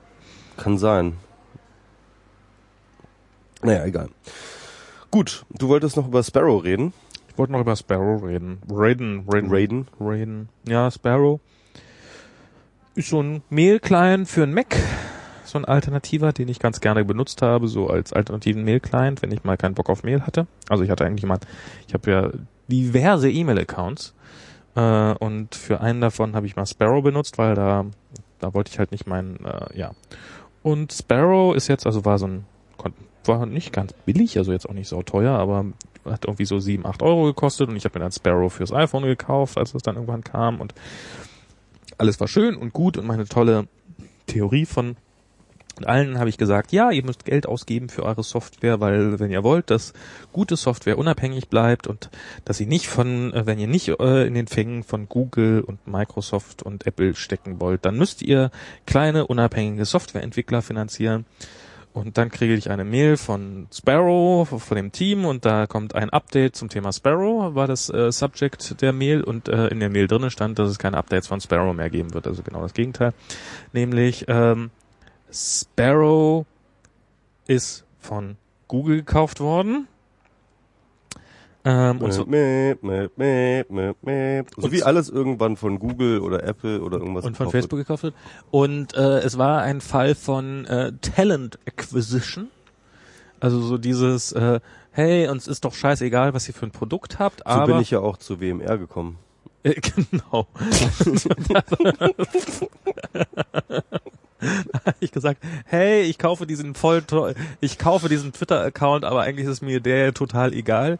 Ich will ja nur deine Sprachkünste haben. Genau. Ja, und dann habe ich dir den Twitter-Account abgekauft und seitdem äh, twittere ich unter MS Pro und unter 343 Max und inszeniere da so ein kleines Rennen, als ob da so, als Und, und, und hast mich jetzt irgendwie versklavt als Podcast äh, Sidekick. Genau. Und äh, manchmal, wenn ich gerade so lustig drauf bin, dann beschere ich dem, dem MS Pro Account ein paar mehr Follower, als ich selber habe und tu dann so, als ob ich voll traurig drüber wäre. Und ähm, bist du so eine Talent Acquisition, ja? Ja, ja, genau. Ach so, okay. Also, ähm, und ja, also sind die aufgekauft worden. Genau, the real reason why we are upset about Sparrow's acquisition. Ähm, und ähm, da, daher kam jetzt auch gerade, äh, wie hat jemand diesen Artikel im, im, im ähm, mir ist egal, dass der MS Pro kein Produkt hat, genau, das ist gar kein, nee, ähm, das Produkt ist denen offensichtlich egal. Und jetzt sind die auf Nudeln. Mein Produkt sind Nudeln. Nudeln. Nudelliebhaberei. Nudellupe Liebhaberei. Lupe, irgendwas mit Nudeln. Äh, äh, MS Pros Nudel, nein. Ähm, ist sein Produkt. Ich war übrigens noch nicht an MS Pro Pullen an dieser Das Stelle. stimmt, das ist, äh, das möchte ich mal, mal gucken. So lange wird der Podcast ja auch nicht dauern, vielleicht kriegen wir das ja noch hin. Im selben Atemzug, genau, hat nämlich ähm, dann Facebook am selben Tag wirklich den Entwickler von Pulp aufgekauft. Pulp ist auch so ein ähm, nicht ganz so toll. Also ich, ich, ich mochte nie so richtig gerne äh, Newsreader, also RSS-Reader. Ähm, hab natürlich mal ausprobiert, aber fand ihn nie so richtig großartig. Ähm, aber genau auch da das Gleiche. So, äh, ja, Facebook kommt an und so, äh, ja, weißt du was, äh, dein Client ist uns scheißegal. Die Software, die du da gebaut hast, lass die mal verrotten und äh, piss auf deine User, aber komm jetzt mal zu uns und du kriegst bei uns wesentlich mehr Geld. Ist ja auch, also sollen sie auch alle haben, sollen sie kriegen ihr ganzes Geld, ist ja auch okay, sollen ja auch viel verdienen. Aber es ist halt doof. Ach mal Geld, diese Leute, die wissen einfach nicht mehr. Selbst wenn man bereit ist, äh, für seine Software zu bezahlen, so wie ich es jetzt getan habe und auch gerne bereit bin, auch durchaus viel Geld dafür ausgebe, äh, at the end of the day äh, arbeitet, hat, hat man nur für ein Google-Produkt bezahlt. Also wenn man mal für ein Google-Produkt bezahlen will, einfach jetzt noch Sparrow kaufen. Das ist so die einzige Chance, die ihr dafür habt. Und das nervt. Das ist auch so, das ist so, das macht so ein, das ist echt ätzend. Hm. Das ist doof. Ja, hm. ja, ich meine, ist halt das, was Marx schon sagte. Das ist, äh, neigt alles zur Monopolbildung, diese ganze Kapitalismuskacke. Hat ja alles keinen Sinn, ne? Hat ja alles echt keinen Sinn. Ja. Man muss halt irgendwie äh, ganz viele neue Firmen immer gründen, so dass halt sozusagen, also man muss halt immer die Fluktuation mit einrechnen. Ne? So dass man Meinst du, man sollte einfach ein bisschen schlechtere Software kaufen, die dann die Nein, nicht du solltest keine scheiß schlechtere Software kaufen, du solltest einfach eine scheiß eigene Firma gründen, Max. Das will ich Ach damit so. sagen. und nicht dann von Facebook aufkaufen lassen. Genau. Noch eins habe ich, das habe ich nämlich schon bei Boomer Max erwähnt, kann ich jetzt hier trotzdem nochmal erwähnen. Ich glaube, jetzt ist er endgültig gekauft. Äh, und zwar, jetzt habe ich seinen Namen schon wieder vergessen. Der Typ, äh, der äh, Johannes P. Osterhoff, den hast, über den hast du ja schon mal bei WMR erzählt. Beziehungsweise ich war mal Teil seines Projektes. Du warst mal Teil seines Genau, das Projektes. kann ich kurz mal nochmal einleitend erzählen. Ich war ähm, auf der bei der Transmedialen, bei der letzten Transmedialen ähm, war ich eingeladen, ein äh, äh, bei seiner bei seiner Präsentation sozusagen äh, teil zu sein und er hat halt verschiedene Leute äh, unterschiedlicher Prominenz gefragt, äh, dass sie ihre Google-Suchen veröffentlichen. Denn er hat das ein Jahr lang gemacht, selber bei sich und hat da eine Webseite für gehostet, wo dann irgendwie seine Google-Suchen ein Jahr lang irgendwie äh, äh, erschienen sind. Und ähm, irgendjemand meinte ja mal irgendwie, es gibt nichts Intimeres, als das man seiner Suchmaschine anvertraut. Und äh, er hat das einfach rausgehauen. Er hat das gemacht, ohne jetzt jemals was von mir oder Plom oder so gelesen zu haben. Und äh, er kam sozusagen auf diese Idee, ähm, auf dieses Post-Privacy-Experiment als Kunstperformance. Er hat auch an der ähm, März-Akademie studiert, wo viele mir sehr wohlbekannte Leute, die jetzt so in der Medienkunstszene viel unterwegs sind, auch studiert haben. Und ähm, ja, dementsprechend hat er halt so einen interessanten konzeptionellen Ansatz. Und ähm, ich habe das dann damals äh, über einen Freund, den, äh, der auch so äh, aus der März-Akademie-Ecke kommt, äh, halt erfahren und fand das natürlich extrem spannend für mein Thema und so weiter und so fort. Dann hatte ich ihn auch mal erwähnt und dann hat er, kam er dann auf mich zu, irgendwie Transmediale, willst du nicht Lust, hast du nicht Lust bei dem Projekt mitzumachen? Und dann war ich da mit dabei, habe das dann gemacht. Und ja, jetzt hat er halt sein nächstes Projekt, das kannst du erzählen. Ach so, jetzt muss ich wieder. Ähm, ja, er hat ähm, wieder was im Jahresrhythmus gemacht. Und, äh, und wieder ein Post-Privacy-Projekt. Und wieder eigentlich, ein ne? Post-Privacy-Projekt eigentlich, genau. Und zwar ähm, ist die ist die Sache, dass äh, jedes Mal, wenn äh, ein kleiner technischer Trick, über den sich damals Spiegel Online auch ganz furchtbar aufgeregt hat, beim ersten iPhone, nämlich oh, Skandal, das iPhone macht regelmäßig Screenshots von deinem Bildschirm. Wenn man nämlich eine App beendet, dann macht das iPhone kurzerhand einen Screenshot von der App, um nämlich diesen Zoom-Raus-Effekt zu haben, also dieses auf Springboard zurückgehen. Und äh, er hat offensichtlich ein Was gejailbroken viele ja nicht wissen, ist tatsächlich dieses ganze, äh, diese ganze ähm, ähm, Visual Engine, die auch bei OS X läuft und so, viel mit äh, Screenshots, äh, mit JPEGs arbeitet. PNGs. PNGs sind das? PNG ist das native Dateiformat von Ja. Okay, iOS. ja, okay. Aber sind das dann PNGs auch bei Osterhoffs Projekt oder sind das JPEGs? Bei was? Bei was für ein Projekt? Ja, bei dem äh, iPhone Live. Also egal, ist ja Keine erzählen. Ahnung, ob das PNGs sind. Das sind wahrscheinlich auch PNGs dann, ne? ähm, wahrscheinlich kann man. Was, wie heißt das? Core Graphic heißt das, ne? Bei, bei. Core Graphic ist so eine, also äh, was oben landet, ist ein JPEG, aber ich meine, das kann ja vorher nochmal konvertieren, wenn das für das bessere Format hält. Ähm, Core Graphics ist so. Also damit das alles so smooth aussieht, das hat nichts damit zu tun, dass es wirklich smooth ist, sondern dass halt tatsächlich nicht irgendwie ähm, ähm, die tatsächlichen Webseiteninhalte verzerrt und äh, verkleinert und gespiegelt und so weiter und so fort werden, sondern Ja, nur, doch, nur, schon. nur JPEGs davon oder nur, nur, nur PNGs davon. PNGs davon. So PNGs Das ist gerendert, das machen die schon. Gut, und ähm, der macht auf jeden Fall diesen Screenshot, den lädt er dann automatisiert Also der wird, der ganz kurz, der wird halt abgelegt im Cache äh, des iPhones. irgendwo im Dateisystem. Ich habe keine Ahnung. wo. Dateisystem irgendwo im Cache abgelegt, dieser Genau. Screenshot, existiert eine Weile, wird dann irgendwann gelöscht und aber vorher, ja, Und er lädt den dann automatisch hoch. genau. So, und äh, ins Netz, also da hat er offensichtlich sein iPhone gejail, jetzt sag ich zum 120. Mal probieren, blöden, Brocken, blöden Wortspielwitz draus zu machen, gejailbroken. Und ähm, jetzt hat er, und, und äh, somit sieht man, kann man sich hier angucken auf seiner Seite, iPhoneLive.net kann man sich angucken, was er gerade so als allerletztes auf seinem iPhone gemacht hat. Äh, man sieht, man kann es nicht live beobachten, während er es macht. Äh, man kann es nur danach sehen. Ähm, was jetzt mir gerade so ein bisschen auffällt, ist, es sind erstaunlich, äh, hm? ähm, es sind doch erstaunlich viele Bilder zum Thema, äh, jetzt gerade zum Thema TikTok da. Also vielleicht äh, wird er da auch gerade er gesponsert. wahrscheinlich was oder so. Vielleicht Oder wird, recherchiert er, oder wird er gesponsert? Vielleicht ist das Der ja auch, vielleicht ist das ja auch illegale Werbung. Ich meine, das ist jetzt, warte mal, wie viele, wie viele Bilder sind das jetzt hier nur zum Thema? Eins, Der Sack. zwei, drei, hier noch so Hier ist was Interessantes. Hier ist eine, eine, vier, hallo Ella, alles fünf, klar, danke. Ich komme sechs. am Mittwochmorgen vorbei. Bis bald. sechs zum Thema TikTok. Und, und irgendeine Ella hat er, ne? Irgendwas mit so einer Ella. Hi Johannes, ich bin Dienstag und Mittwoch immer gut zwischen 10 und 15 Uhr im Supermarkt zu erreichen. Bis bald, liebe Grüße. E Hä? Und dann, hallo Ela, alles klar, danke. Ich komme am Mittwoch. Das ist doch gestellt. Ja, und er geht zum Kutscher am 17. August. Hat er sich auch schon angemeldet. Tatsächlich. Also das hat ein spannendes Leben, dieser Johannes P. Osterhoff. Der ist auch nett, ich habe ihn ja auch kennengelernt. Was müssen wir dem eigentlich zahlen, damit wir hier, damit wir hier äh, mit Screenshots. Äh, Mobile Max ist ja, nachdem wir ihn bei Mobile Max erwähnt haben, hat er uns, äh, äh, hat dann auch jemand in den Kommentaren einen Screenshot veröffentlicht, äh, wie er Mobile Max hört. Mhm. Echt? Ja. Ah, cool. Also mit anderen Worten, ich kann jetzt jetzt nochmal pluggen hier. Ähm, Juhu. also hat viele, ja, also noch so ein, noch so ein Post-Privacy-Projekt. Ja.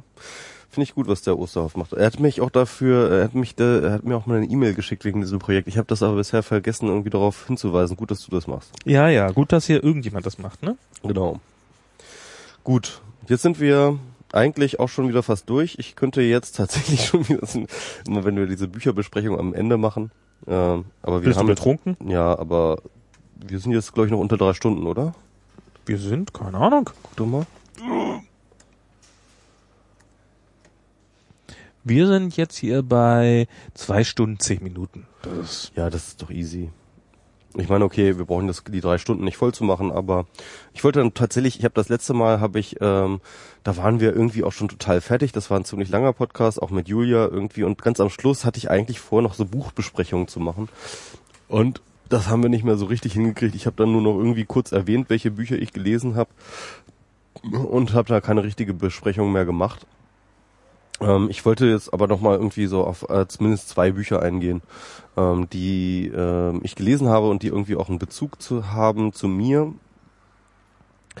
Und ähm, ja, das eine ist äh, äh, tatsächlich das, Hau äh, das, das Buch von ähm, äh, Hanne Detel und ähm, äh, Professor Perksen, der ähm, äh, äh, die ein Buch über den Kontrollverlust geschrieben haben. Also ich, es ist ja irgendwie dauernd, wenn ich irgendwo bin, hauen mich immer die Leute an, hey, MS Pro, wann schreibst du endlich mal dein Buch und so und ich meinte immer, ja, ich glaube nicht an Bücher.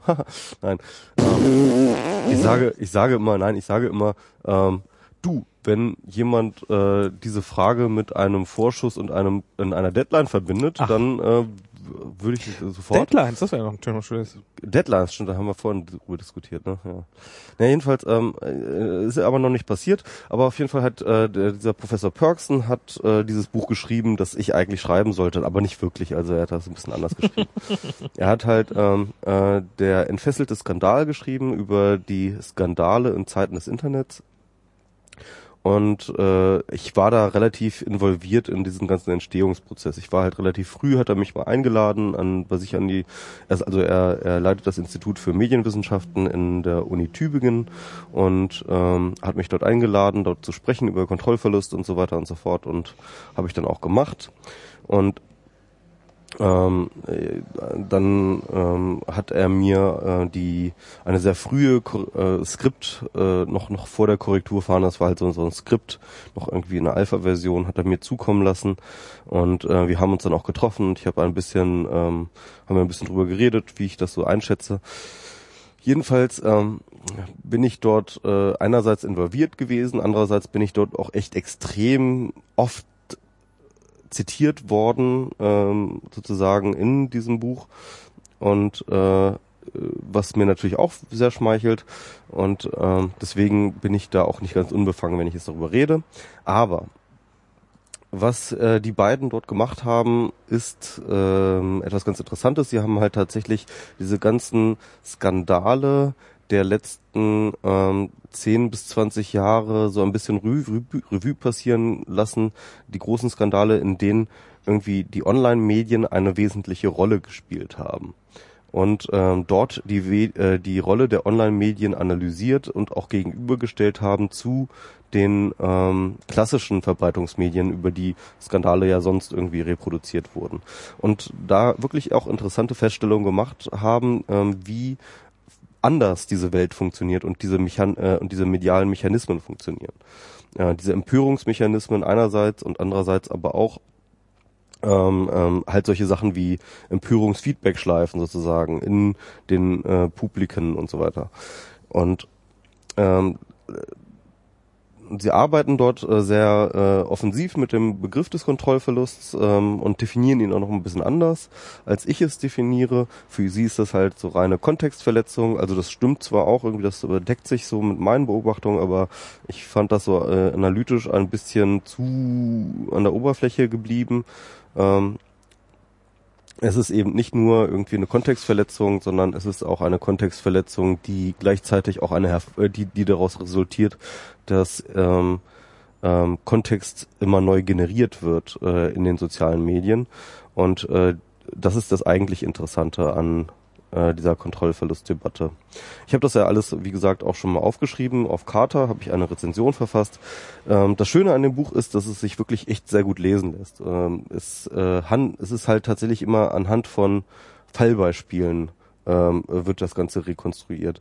Und äh, da kann man wirklich eine ganze Menge lernen, weil das wirklich sehr, sehr gut recherchierte Geschichten sind. Beispielsweise die Lewinsky-Affäre, mhm. die natürlich jedem von uns ein Begriff ist, wo aber ähm, die wenigsten wissen, dass tatsächlich ähm, die initialen Aufdeckungen gar nicht in den Massenmedien passiert sind, sondern von einer Webseite namens Drudge Report, die immer noch eine relativ wichtige konservative Seite, Webseite äh, mhm. immer noch in den USA ist und eins der ganz, ganz frühen konservativen Blogs war.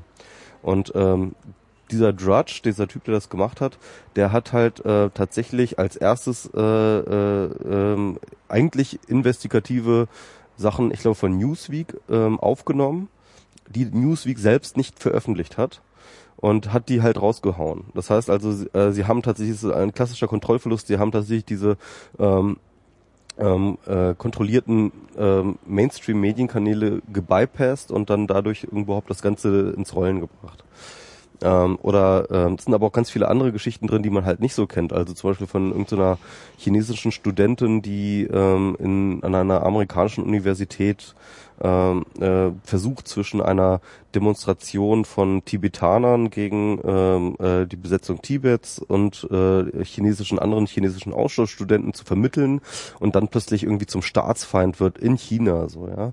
Oder äh, oder irgendwie äh, eine chinesische Frau, die in vor einer Webcam irgendwo in ihrem Internetcafé irgend so einen total emotionalen und durchaus undifferenzierten und schlecht und, und, und, und auch moralisch fragwürdigen Rand ablässt über irgendwelche Leute und äh, dann halt auch irgendwie durch das gesamte Internet gejagt wird und irgendwie Leute ihr Hassmails en masse schicken und so weiter und so fort. Also diese ganzen ähm, außer Kontrolle geratenen Empörungswellen und äh, auch diese außer Kontrolle geratenen Informationsleaks und so weiter und so fort. Wikileaks ist natürlich auch vertreten und so weiter.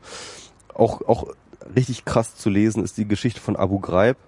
Ähm, das muss man ja sagen. Also man kriegt natürlich solche Sachen wie Abu Ghraib immer mit irgendwie in der Tagespresse, aber halt äh, so etwas nochmal aufbereitet, nochmal richtig durchrecherchiert, chronologisch einmal zu lesen. Was war das gleich? Abu? Abu Ghraib, das war damals im Golfkrieg ähm, ein äh, äh, ein Gefängnis der Amis, Ach so, ja klar, natürlich, ja klar. wo äh, die äh, Gefangenen gefoltert haben. Ja. Wo dann plötzlich äh, ähm, äh, Diese Fotos die, die aufgetaucht Fotos klar. aufgetaucht sind. Ähm, halt auch ein ganz klassischer Kontrollverlust. Also und auch wirklich, also diese ganzen Geschichten oder, oder zum Beispiel eine Geschichte war auch echt sehr interessant und zwar ähm, die Geschichte von äh, Daniel Cohn-Bendit. Mhm. Daniel Cohn-Bendit hat damals in den 70er Jahren irgendwie ein Buch geschrieben, ähm, wo er ähm, darüber geschrieben hat, über die Sexualität auch von Kindern und so weiter und so fort. Ja, das, das ist stimmt so. Hm? Das ist er auch relativ bekannt geworden. Also er hat dann irgendwie, äh, ähm, das war damals tatsächlich so, so ein bisschen diese 68er Haltung äh, zu so Sexualität der Kinder und so. Das war irgendwie, muss man auch aufgeschlossen sein und dies und jenes.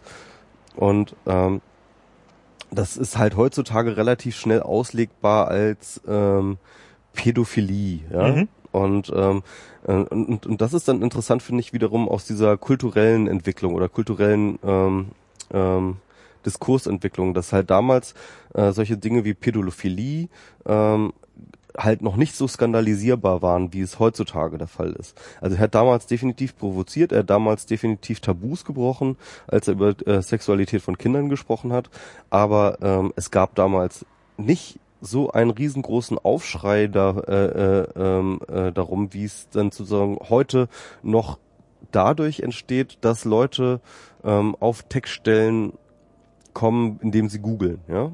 Und auch heute ist tatsächlich und und äh, Daniel Cohn-Bendit hat relativ äh, offensiv dann irgendwann auch als Vorwärtsverteidigung, nachdem sozusagen dieser Druck nach langer langer Zeit erst wieder sehr sehr groß geworden ist, hat er dann irgendwie relativ klar gemacht und auch äh, bestätigen können, dass er nie was mit kind keine sexuellen Handlungen an Kindern vollzogen hat, Mhm. ja.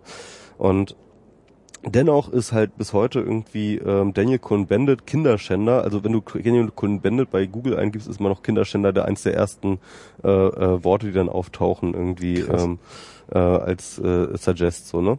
Und ähm, das heißt also, äh, wo plötzlich die Kontextverletzung nicht äh, in so einem Jetzt stattfindet, sondern über die Zeit, ja, wo plötzlich eine Information, die du äh, veröffentlicht hast zu einer Zeit, wo sie relativ unproblematisch war, in einer späteren Zeit mit einem kulturellen Wandel und einem, Dis äh, und einem anderen diskursiven Blick plötzlich äh, viel skandalisierbarer wird. Ne? Und das ist halt genau das, was ja der Kontrollverlust sagt. Wir wissen heute nicht, was morgen Daten sein werden. Ne? Ja. Und ähm, naja, auf jeden Fall echt ein sehr spannend zu lesendes Buch äh, über verschiedenste Kontrollverluste und ähm, ähm, kann ich nur empfehlen. Die ähm, andere Variante, äh, äh, noch das andere Buch, äh, wo ich was zu tun mit habe, ist von Christoph Bieber. Christoph Bieber macht äh, die ähm, äh, macht äh, äh, die Politikwissenschaften in Duisburg derzeit, hat mitgegründet Politik Digital, was vielleicht vielen ein Begriff ist, und ähm, hat ähm, jetzt ein Buch über die Piraten rausgegeben, wo so eine extended Version von meinem ähm, Artikel äh, Das politische Denken der Piraten über die Plattformneutralität erschienen ist. Und ähm, ja, da sind echt, also jetzt äh, mein Artikel kann man halt auch mal nachlesen. Also eigentlich, wenn man, also das ist wirklich eine extended Version, die kann man äh, lesen, aber im Grunde genommen steht dort im Kern das gleiche wie in meinem Blogartikel. Insofern kann man sich das ähm, dort auch durchlesen. Ähm, aber ähm, die anderen Artikel sind halt auch sehr, sehr lesenswert. Also das sind echt gute, hat äh, der Christoph gute Artikel zu, beigebracht. Also eins der besten Sachen fand ich zum Beispiel, da haben äh, Politikwissenschaftler ähm, einfach mal äh, den Valomat, den kennt ihr ja alle, ähm, der wird ja von der Bundeszentrale für politische Bildung herausgegeben. Und da können dann die Parteien ähm, ähm, eingeben, welche Forderungen äh, zu, wel zu welchen politischen Debatten sie wie stehen. Ja, also sind sie für oder gegen irgendetwas oder verhalten sich neutral zu etwas. Das sind diese drei Punkte. Und ähm, Ähm, dementsprechend sind diese äh, äh, Dinger aufgebaut und sind sozusagen mit dem Konsens der Parteien ähm, äh, versuchen sie tatsächlich äh, einzuordnen, ähm, ob du, wenn du diesen Test halt machst, irgendwie welche welche Partei du wohl am ehesten wählen würdest oder solltest, ja, Mhm. ähm, nach deinen Präferenzen. Und ähm, dann haben die sich tatsächlich also es ist immer diese Frage, ne? Wie steht die Pira- Piraten, wie ist die Piratenpartei politisch einzuordnen? Ne? Ist ja immer diese große Frage. Ja. Und äh, da haben die tatsächlich einfach diese ganzen Wahlomaten genommen, wo die Piratenpartei dabei war Mhm. und haben ein ganz einfaches Punktesystem sich überlegt. Immer dann, wenn die Piratenpartei mit einer Partei in einer bestimmten Punkt übereinstimmt, Mhm. dann gibt's einen Punkt. Mhm. Und wenn sie mit ihr, äh, wenn sie mit der nicht übereinstimmt, aber halt nur ein Unentschieden macht, ne, dann gibt's einen halben Punkt. Und immer wenn sie dagegen ist, gibt's halt null Punkte. Und so konnten sie halt so eine Matrix entwickeln, äh, wo sie äh, äh, die Piratenpartei relativ gut einsortieren konnten gegenüber den anderen Parteien. Und äh, da kommt dann heraus, dass die Piratenpartei definitiv links ist. Also sie ist sehr, Okay. sehr nah an Linke, an die Linke und Grüne, mal Mhm. ganz nah. Dann immer mit einem gewissen Abstand die SPD. Und dann einen sehr, sehr großen Abstand kommt dann die FDP und dann kommt die CDU. Okay, das ist ja auch der Grund, warum die SPD nichts gegen, äh, die CDU nichts gegen die Piraten hat. Genau, also die nehmen ihnen am wenigsten Wähler. Und tatsächlich die Linke äh, äh, und, und, und, und also das, das deckt sich auch mit ganz vielen anderen äh, äh, Untersuchungen. Das heißt also tatsächlich, man kann also ich finde ich finde überhaupt diese Idee ziemlich cool, ja, also die Wahlomaten zu nehmen Mhm. und zu gucken, wie da halt diese äh, Übereinstimm diese thematischen Übereinstimmungen sind. Das klingt auf jeden Fall nach einer relativ, wahrscheinlich sind von dem die Daten öffentlich zugänglich. Und Ja. das mal die, so die einzige Punkt, an dem wirklich mal jemand so eine Rechts-Links-Einordnung überhaupt mal vorgenommen hat. Ja, ja, also beziehungsweise wo man halt wirklich auch äh, dezidiert zum Parteienspektrum das halt irgendwie Genau, so ein Abgleich kann. Ja, stattfindet. genau. Das heißt, und, und das fand ich irgendwie ganz interessant. Also definitiv sehr weit links, äh, die Piraten. Und ähm, also äh, und äh, das fand ich irgendwie ganz interessant, kann man kann man sich mal anschauen. Ähm, das ist einer der Texte. Es gibt noch einen schönen Artik Artikel über äh, Piraten und Gender, der äh, fast ein bisschen zu wohlwollend ist gegenüber den Piraten. Ähm, die ähm, äh, nehmen halt tatsächlich diese ganze Kritik an den Piraten äh, auseinander, die äh, äh, immer sagen so, ja, es gibt keine Frauen über den Piraten und Piraten und dies und jenes. Und dann aber feststellen, wenn, und dann aber tatsächlich wissenschaftlich festgestellt haben, dass die ähm, Gender-Diskussion, die in den Piraten stattfindet, einer der lebendigsten und äh, weit, entwer äh, weit entwickelsten Gender-Diskussionen ist, die in allen anderen Parteien äh, stattgefunden hat. Also so weit die Diskussion in der Piratenpartei geführt wurde, so weit wurde sie noch nie irgendwo geführt. Okay. Das ist so ein bisschen das äh, Fazit von den Autoren. Und ähm, das fand ich auch sehr interessant. Ähm, ja, und da gibt's echt viele gute Artikel, wo man echt auch ähm, ziemlich viel rausziehen kann, wenn man sich für die Piraten interessiert. Also das sei auch nochmal eine Buchempfehlung. Gut, da, was hatte ich noch irgendein anderes Buch? Ich weiß es nicht mehr. Ist Und mir hast du eben nicht gesagt, du hast nur gesagt Bücher, dann habe ich schon nicht mehr zugehört. Ach so, ja, Bücher, ja, stimmt ja. Ah, hast zugehört. Genau. Und äh, äh, die, ne- die nächsten Bücher, die ich rezensieren werde, äh, werde ich auf meinem äh, Kindle lesen. Jetzt bin ich wieder wach. Ah, Kindle. Hey, Kindle, hallo, Kindle. Ja, Kindle. Ja, ich mag meinen Kindle. Der ist ein schöner Kindle. Gut, Gut. dann machen wir jetzt hier mal. Äh, Genau, wir sind müde, machen die, machen die Augen zu. Ich Genau. Ich mal trunk. ja. So, macht's gut. Ähm, ich werde jetzt hoffentlich nochmal dran denken, hier auch äh, die kleine Juli einzuspielen in den Vorspann, ganz am von Anfang. Und ähm, insofern sage ich einfach mal Winke, Winke, lieber Chat.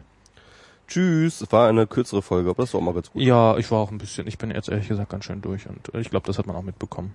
Wir Ja. waren bei, und wir hatten auch eh wenig Themen. Bla, bla, bla, bla. Tschö, bis zum nächsten Mal. Dann mit äh, Felix Schweinzel hoffentlich. Ciao.